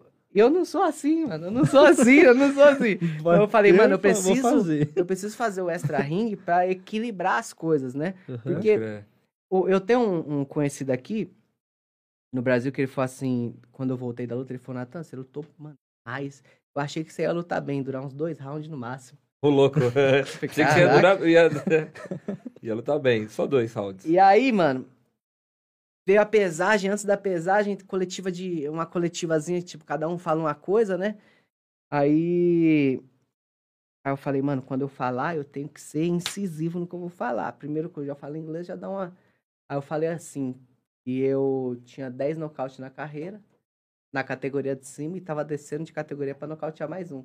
Aí Ah, parei de é. falar na hora. Fui e sentei. Aí eu fui, cara. Falei. Cai. Falei. Falei. Aí, mano, morrendo de fome pra caramba, a menina Ring Girl passa mal, cai. Eu falei, cara, Meu mais Deus. essa. Mais... um. Aí deu lá, pum, pesamos. No que a gente pesou, mano, ele, tipo, eu, ele sai da balança e vem pra cima de mim. No que ele vem, eu começo a dar risada. Mano, agora eu preciso fazer alguma coisa. Aí dou um sorriso pra ele. Aí ele fica bravo, que a, a veia até salta na testa dele, assim. Aí eu, eu dou um sorriso Você e rachou. fecha a cara, né? Aí eu, eu falei pra ele, pô, te respeito muito e tal, dou a mão pra ele, nem. Porque também o cara tá fazendo sim, o tipo é, dele, sim, né? Sim, É. sim, Aí, beleza, tal. Tá certo, aí o cara até comenta comigo depois o Ted fala, mano, cara, certo pra caralho. Porque O cara ficava te olhando e tal, isso aí você entrou bem ali, né? Aí vai pra luta, mano. Vai pra luta. Só, não- luta- só não fala o resultado da luta, que eu quero que o pessoal depois É. assista a luta completa. A gente vai colocar um pedacinho daqui a pouco. O resultado você não fala, não. Pode falar o decorrer aí. Aí vai pra luta. A luta é o seguinte, mano. O. Chega na hora lá, a gente lutou, a gente pesou 3 da tarde, lutou no outro dia, 11 da noite. Eu recuperava muito peso. Eu pesei 50, eu lutei com quase 60, 59, 160. Caraca, mandou ver no, no garfo Caramba. faca ali. Porque eu tava mal, mano. Eu tava ruim, mano. Tava muito mal, assim, é, fisicamente. Eu tava muito desidratado. E a gente fez um trabalho bom lá com o Rodrigo e tal. E aí o que acontece? É, eu chego no vestiário, assim, nunca tinha visto, mano, vestiário gigantão só pra mim. Eu falei, cara, que isso? Quantos mais aqui? Só eu. Eu e tinha um, um menino lá argentino comigo também. E aí. Até a gente não sabia que eu seria. A gente meio que imaginava que a gente seria a luta principal. Porque numa luta, no evento tem várias lutas, sim, entendeu? sim. E aí a co-principal antes minha foi o Ryota Murata, mano, campeão olímpico. O Se o Ryota cara foi Murata, antes- campeão É, então. foi antes de- fazendo eu sou a última luta. Aí eu achava que estaria cheio, mas, mano, tinha mais de 40 mil pessoas, ginásio olímpico, mano. 40 mil pessoas e, e, e telespectador. Deu 36 milhões de espectadores pelo mundo, internet, TV, Sim. né? Só na Nossa. China, quantos não tem também, né? É, Então, Aí, beleza. Canal aberto, né? Aí, canal aberto, ao Ixi. vivo lá. Aí chegamos no, no vestiário, mano. O danado tava muito frio lá, né? Aí eu pedi o controle pro cara. Falei, mano, eu sou brasileiro, velho. Eu não consigo aquecer com 10, 12, 14 graus. Eu preciso de que fique quente aí. Ele falou, mano, eu não posso te dar o controle do ar. É isso aí no máximo. Eu falei, tá bom. Aí fui me suplementar. O cara falou, você não pode suplementar. Eu falei, por quê? Ele falou, porque eu não sei o que tem aí. Aí eu fiz que ia me experimentar o café. Se você experimentar, você não luta. Aí pesa o dinheiro, né? É, falou, deixa quieto. Ah, foi, deixa quieto. Aí começamos a aquecer, aí o, o Ted meteu uma malandragem, mano. O Ted pegou uns gelo na mão e falou assim: toma aí, Natan. O louco tá querendo me dar gelo, mó frio. Quando ele abriu a mão, tava uma cafeína, mano. E, e o negócio não é doping, mas Aham. os caras não quiseram deixar eu tomar, entendeu? Entendi. Aí eu tomei um pouco do pré-treino e aí fomos pra luta. Mano, quando eu saio do vestiário, eu passo num corredor frio pra caramba, já perdi o aquecimento ali, né? Aí entrei no. Eles usam um aquecedor lá, porque é muito frio, né? Entrei no. No. No ginásio, já tava mais quente. Nossa, Aí o cara falou aquela- assim pra mim. O cara falou assim pra mim: você vai naquele X. Quando você aparecer no telão, você faz uma pose e vai. Aí, mano, eu entrei no X. Quando eu entrei no X, minha equipe ficou pra trás. Olhei e falei pros caras: Caraca, tá lotado, velho! aí eu apareço no coisa, aí eu faço lá e vou. Aí começa a tocar minha música, né? Do, do, do Dragon, Dragon Ball. tal. Ball Naruto. Aí, pum, pum, entrei lá no ringue, o ringue gigantesco, mano. Nem, o, o, o- as dimensões são muito grandes daquele ringue. Aí começa a luta. Aí eu falei assim: o primeiro round tem que ir muito bem. Porque vai ser um divisor ali, né? O que o cara tá esperando. Só que começa o round, mano. Eu nunca tinha passado por aquela parada assim de tanto tempo pra iniciar a luta. Uhum. Eu já tinha perdido todo o meu aquecimento ali, mano. Aí, pô, tento fazer um negócio, não consigo, que o cara malandro pegava. Aí tá- outra hora, Chegou uma hora que eu falei, mano, quer saber? Eu vou sair na porrada Uma com o cara, mano. surpresa. Aí ele dava um jab, não tinha como sair, o cara era muito bom, mano. Aí eu falei, ah, quer saber? Toda hora que ele bateu, eu vou bater em cima e pau, vamos sair na mão. Aí foi rolando, foi dando certo, né? Foi dando certo, a luta foi andando, foi andando, foi andando, até É, deixa deixa eu a gente Até- colocar um pedacinho. Até- Manda, manda um pedaço da. pra respeitar seu compromisso. Mais uns.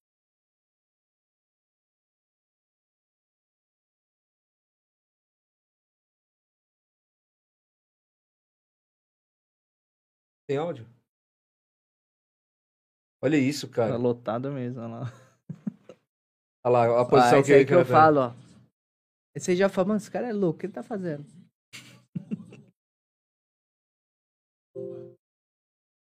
Esse calção, eu fiz um calção tipo do super-homem, mano. Mas com meu nome, na NC, entendeu? Em vez de ser do super-homem, NC. crer. Ali, ó. Você vê ali, ó. E o cara é muito bom, mano. Cara, é embaçado. Embaçado demais. E pela categoria é muito golpe, né? Pelo- Muito pelo- golpe, muito golpe.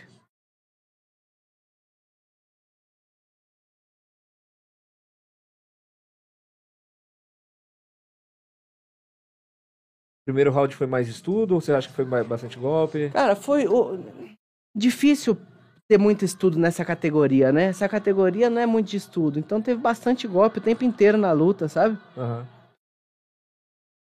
A envergadura dele é maior, né? Porque ele era um, Um pouco maior, é. Uma coisa assim, um pouco maior. Você sempre fechadinho, né? O cotovelo bem. É, ele tinha um jab muito bom, mano. É complicado sair, então foi, pô, vou tentar tomar o mínimo de golpe possível e bater os meus, entendeu? Adianta mais um pouquinho só pra gente, por favor. Pode colocar ali na, nos 10 minutos. Mas...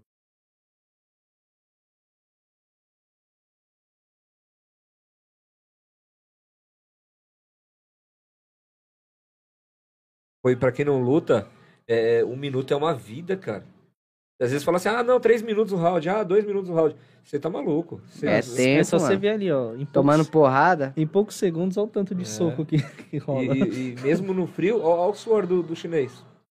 Nathan, Nathan dando, dando as dancinhas dele. Essas dancinhas eram pra tirar a concentração, né? Do cara.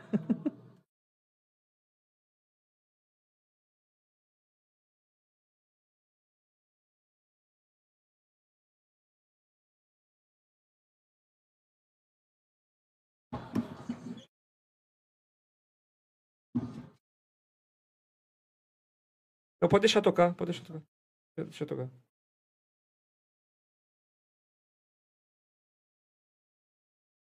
Tá na tela.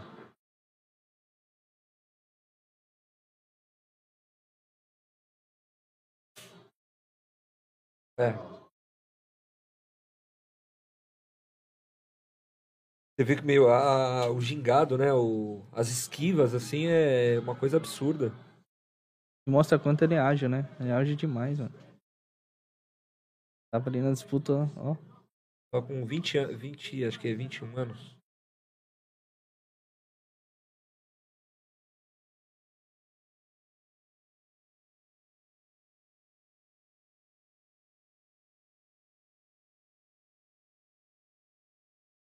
Cara, é... valeu. Pra mim. É... E assim, ô Ligeirinho, o... A luta... Por favor.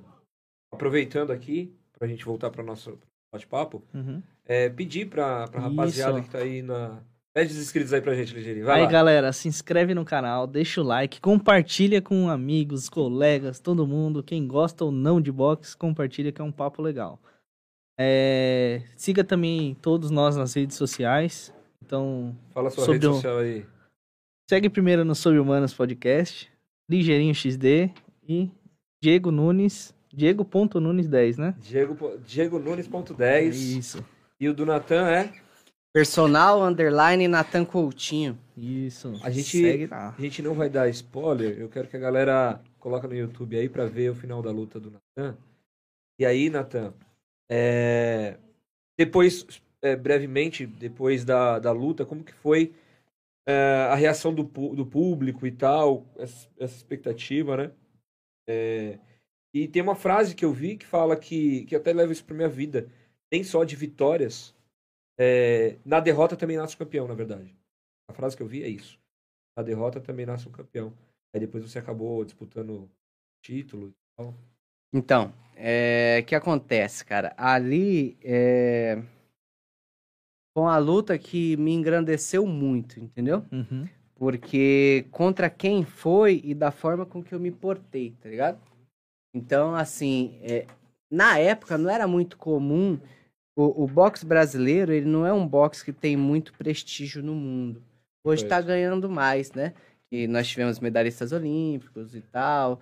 É, nós até tivemos um campeão mundial de boxe profissional há pouco tempo, só que ninguém fala do cara. Foi o Patrick Teixeira, né? Sim. É, O Brasil acho que teve seis campeões do mundo no profissional até hoje na vida. A Argentina aqui do lado teve mais de 100. Fácil, fácil, fácil.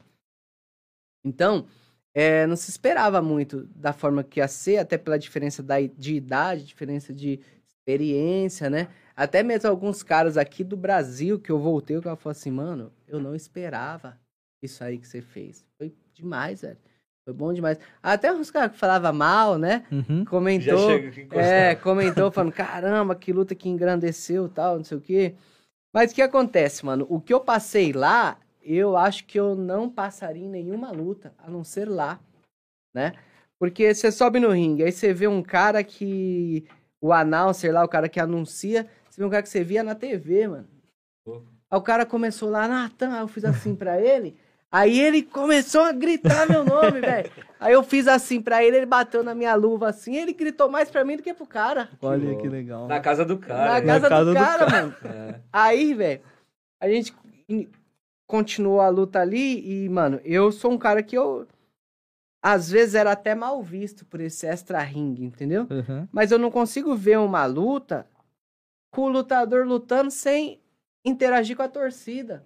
A gente luta e a luta só é maior do que ela é porque tem torcida. O evento, Sim. propriamente dito, né? Se ninguém comprar a sua ideia, esquece, entendeu?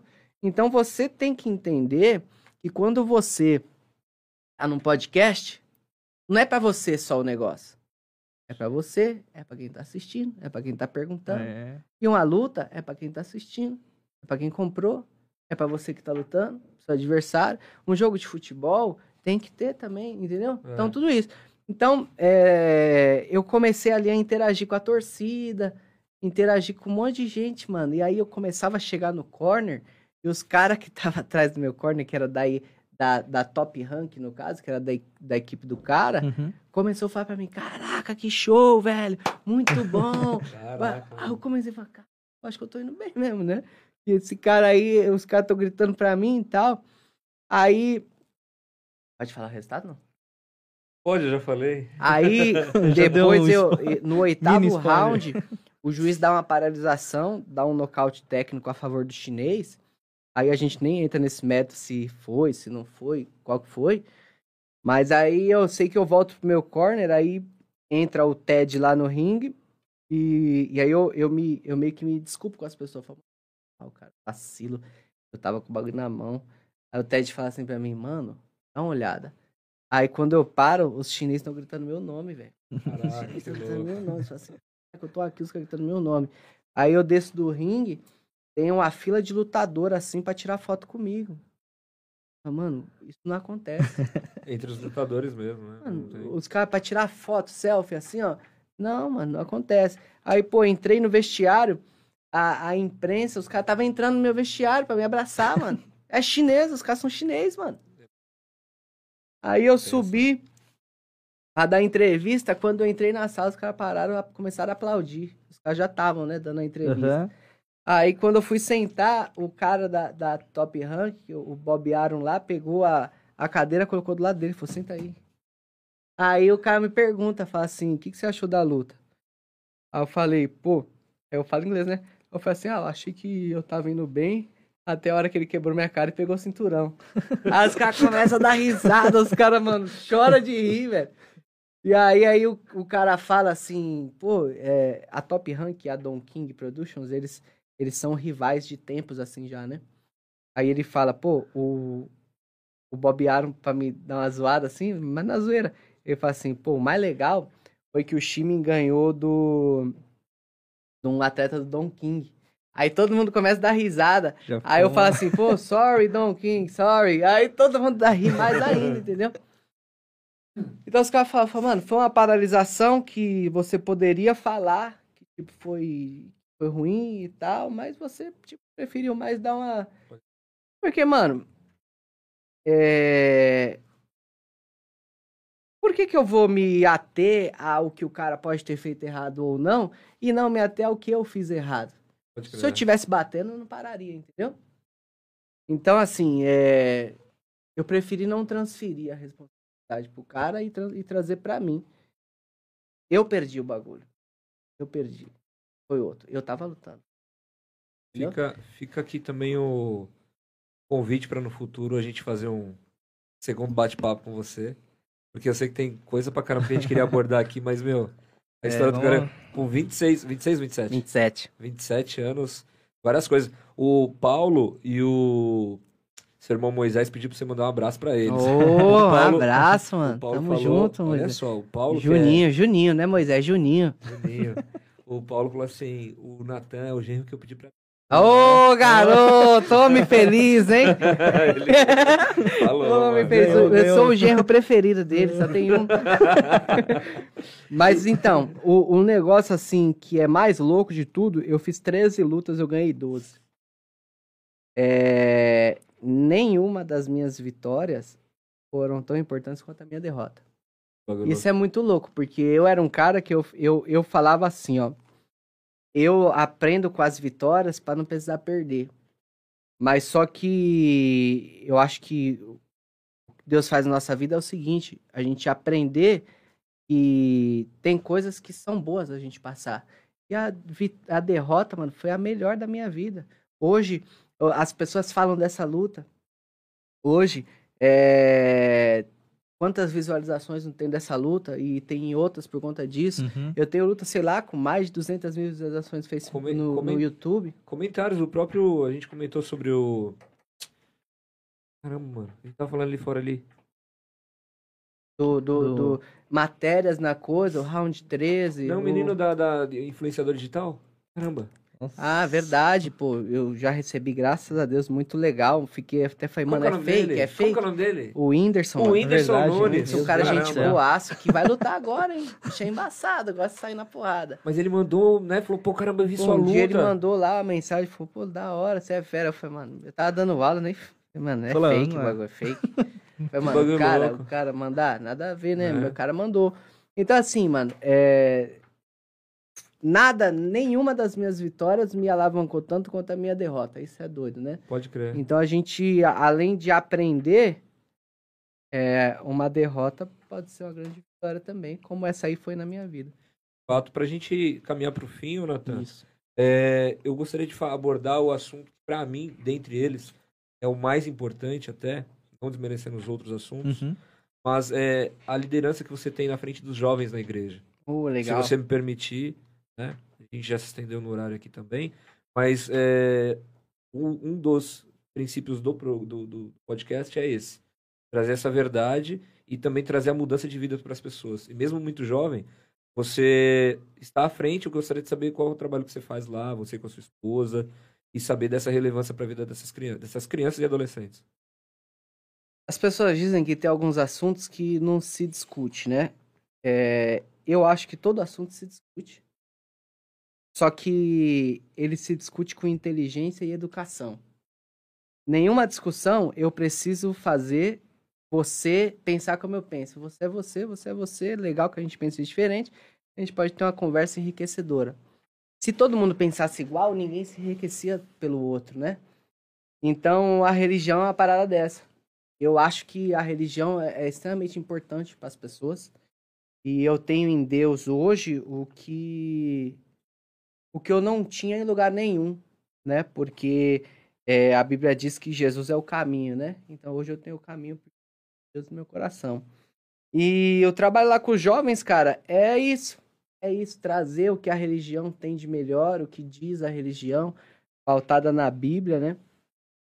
E tentar mostrar para eles o bom caminho, né? E o bom caminho é eu, tenho uma religião, eu tenho um relacionamento com Deus. E não. é, as pessoas confundem, né? As coisas, tipo assim, ah, você tá me chamando pra uma religião. Não é isso. Tô te chamando pro relacionamento com Deus. A religião, às vezes, cria pessoas religiosas. Pessoas religiosas necessariamente não são boas. É questão do fanatismo, às vezes, tal. As pessoas que têm Deus, Uhum. né? Aí é o seguinte, eu também eu não entro em, é, eu não negocio princípios. Meus princípios são os meus princípios e eles são pautados no Evangelho, no que Deus diz pra mim dentro da Bíblia, beleza? É, mas eu não, eu não. Quando você cria pessoas religiosas, as pessoas às vezes ajudam o outro porque a religião manda. E não é isso. Você precisa ajudar o outro porque você se sente bem com aquilo, você gosta daquilo. Porque Deus manda a gente ajudar o outro. Deus manda que é, não adianta você dizer que gosta de Deus se você não gosta do outro, porque o outro você tá vendo e Deus você não vê. Tá na Bíblia, entendeu? Então, às vezes a gente cria pessoas religiosas em, em dentro de, de como é que eu posso te dizer, dentro de um gesso, Uhum. né? Que, na verdade você não tá mudando as pessoas. né? Você tá só engessando elas, mas quando elas saem ali, elas são as piores pessoas possíveis. Não é isso. Entendeu? Não é isso. O que é? É trazer o caminho real para as pessoas que a gente acredita, né? Não necessariamente 100% acreditam, e aí beleza. Então a, a ideia com os jovens é isso, mano. Fazer uma conexão, trazer o que a palavra de Deus diz, fazer a vontade de Deus e colocar eles no caminho, mano. Que é estudar, que é ter um relacionamento com Deus, né? Entender a paternidade, entender quem é Deus. Deus pode dar tudo que a gente quer na nossa vida, né? De acordo com a vontade dele, claro. Também na Bíblia diz que a gente, os sonhos de Deus são melhores do que o que a gente tem pra gente mesmo, entendeu? Então, a gente tendo essa, esse lugar de filho de Deus, a gente pode almejar grandes coisas na nossa vida. Caraca, Uhum. sensacional, você é louco. Até arrepia, velho. é, Natan, é, queria ficar mais umas duas, três É. horas aí trocando ideia com você, mano. É, fico honrado por ser seu amigo de verdade. Tamo junto, pô. É, e algumas vezes eu até falo pra ele, falo assim, meu, eu queria poder ter ele mais próximo assim diariamente, tá ligado? Uhum.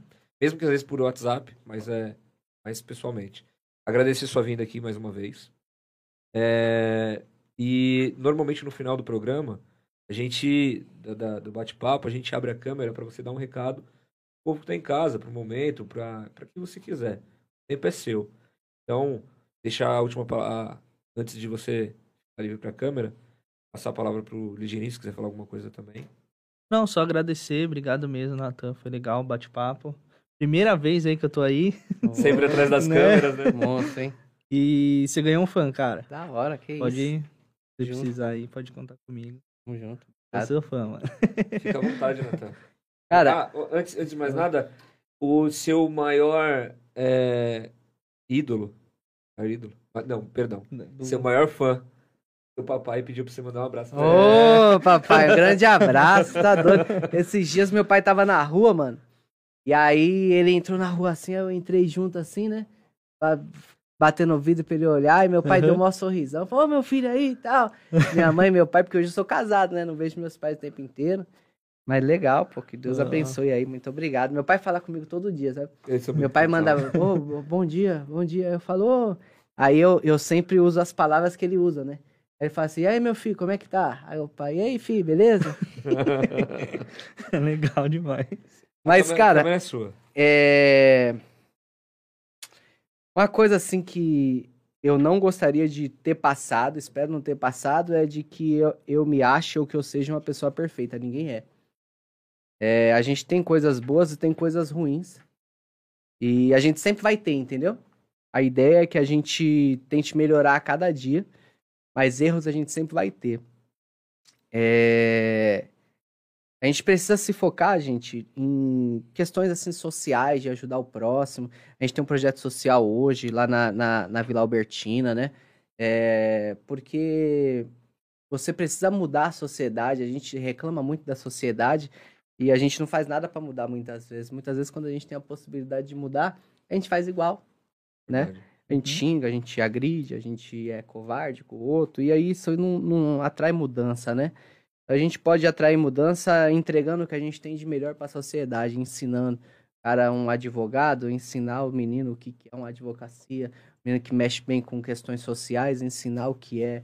Eu, na educação física, ensinar e mostrar o caminho que eu também percorri para estar ali, né? Porque muitas vezes o menino da periferia ali, ele só vê ali o que é a periferia, entendeu? E o moleque não sabe nem o que ele pode alcançar na vida dele. Depois, quando o moleque chega com 20, 30 anos, a gente fica metendo pau, fala, ah, é isso, é aquilo, aquilo outro, não quis estudar, só que a gente nunca mostrou pra ele também o que, que leva estudar, o que que leva, entendeu? A gente tem que tomar cuidado com isso. E, cara, fiquei muito feliz aí com vocês na live aí falando, é... Fiquei muito feliz de estar aqui, muito obrigado pela oportunidade mesmo, de verdade. E... e é isso aí, cara. Vamos buscar mais de Deus, buscar mais ajudar o nosso próximo e ser a gente mesmo, sabe? Porque quando a gente é a gente mesmo, a felicidade está muito mais perto do que a gente querer ser alguém para ser querido pelo próximo. O outro, a gente não consegue controlar o outro, né? Então, pô, às vezes eu quero ter sei quantos mil pessoas me seguindo lá para eu ser feliz, mas isso é pequeno. Você vai ter a partir do momento em que você se seguir de verdade, entendeu? E aí as- a- a- os frutos vêm. A gente, pô, precisa se preparar, precisa estudar, precisa tratar bem nossa família, nossos pais, pessoas que estão junto com a gente, não passar por cima de ninguém, não chatear ninguém. Porque a gente muitas vezes só se foca em quem nos chateou, mas a gente não se foca em quem a gente chateou, né? É. Então é isso, mano. Todo mundo tem a possibilidade de mudar um pouquinho do mundo. A gente não vai mudar tudo de uma vez. Mas se eu mudar meu pouco, você seu É. pouco, já são três poucos que mudaram, É né? verdade. A gente tem essa possibilidade e vamos pra cima, mano. Eu tive um cliente uma vez que era o, o Padre Nadir, aqui da, da- dessa aqui. O Padre Nadir tinha 90 e tantos anos. Ele falou assim: Natan, a gente não vai ver isso. Mas se começar a mudar hoje, talvez daqui não sei quantas, né? Então a gente vive no hoje falando: ah, isso não vai mudar nunca, não dá pra mudar nada. Mas se a gente começar a mudar hoje pela gente, talvez a gente, né? Eu vou ter um filho, vou passar pra ele, meu filho vai ter o meu neto também É já vai, aí o outro já vai, o outro já vai. É melhor do que a gente ficar brigando se pandemia tinha que ficar em casa, se não tinha, se toma vacina, se Você não, toma. toma. Cada um na sua ali fazendo, Uhum. é, respeitando o próximo, é, tentando ser o melhor possível no hoje, não amanhã. Vamos mudar hoje, mano. Você vai querer mudar só amanhã? Vamos mudar hoje. Tem a possibilidade de mudar agora. Vamos já mudar, vamos fazer o melhor possível mesmo que você nunca tá sozinho, né? Não existe esse negócio de, ah, só faço mal pra mim mesmo. Não tem, mano. Você faz mal pra você, aí você faz mal pro próximo já, porque o próximo se liga ali e fala, mano, ó, tô chateado que o Diego tá triste, É. entendeu? Então, se eu mudar o meu, eu mudo do outro também. E eu dou a possibilidade do mundo ser melhor. Top. Tamo Obrigado. É isso aí, rapaziada. É, Natan Coutinho. Valeu. Valeu.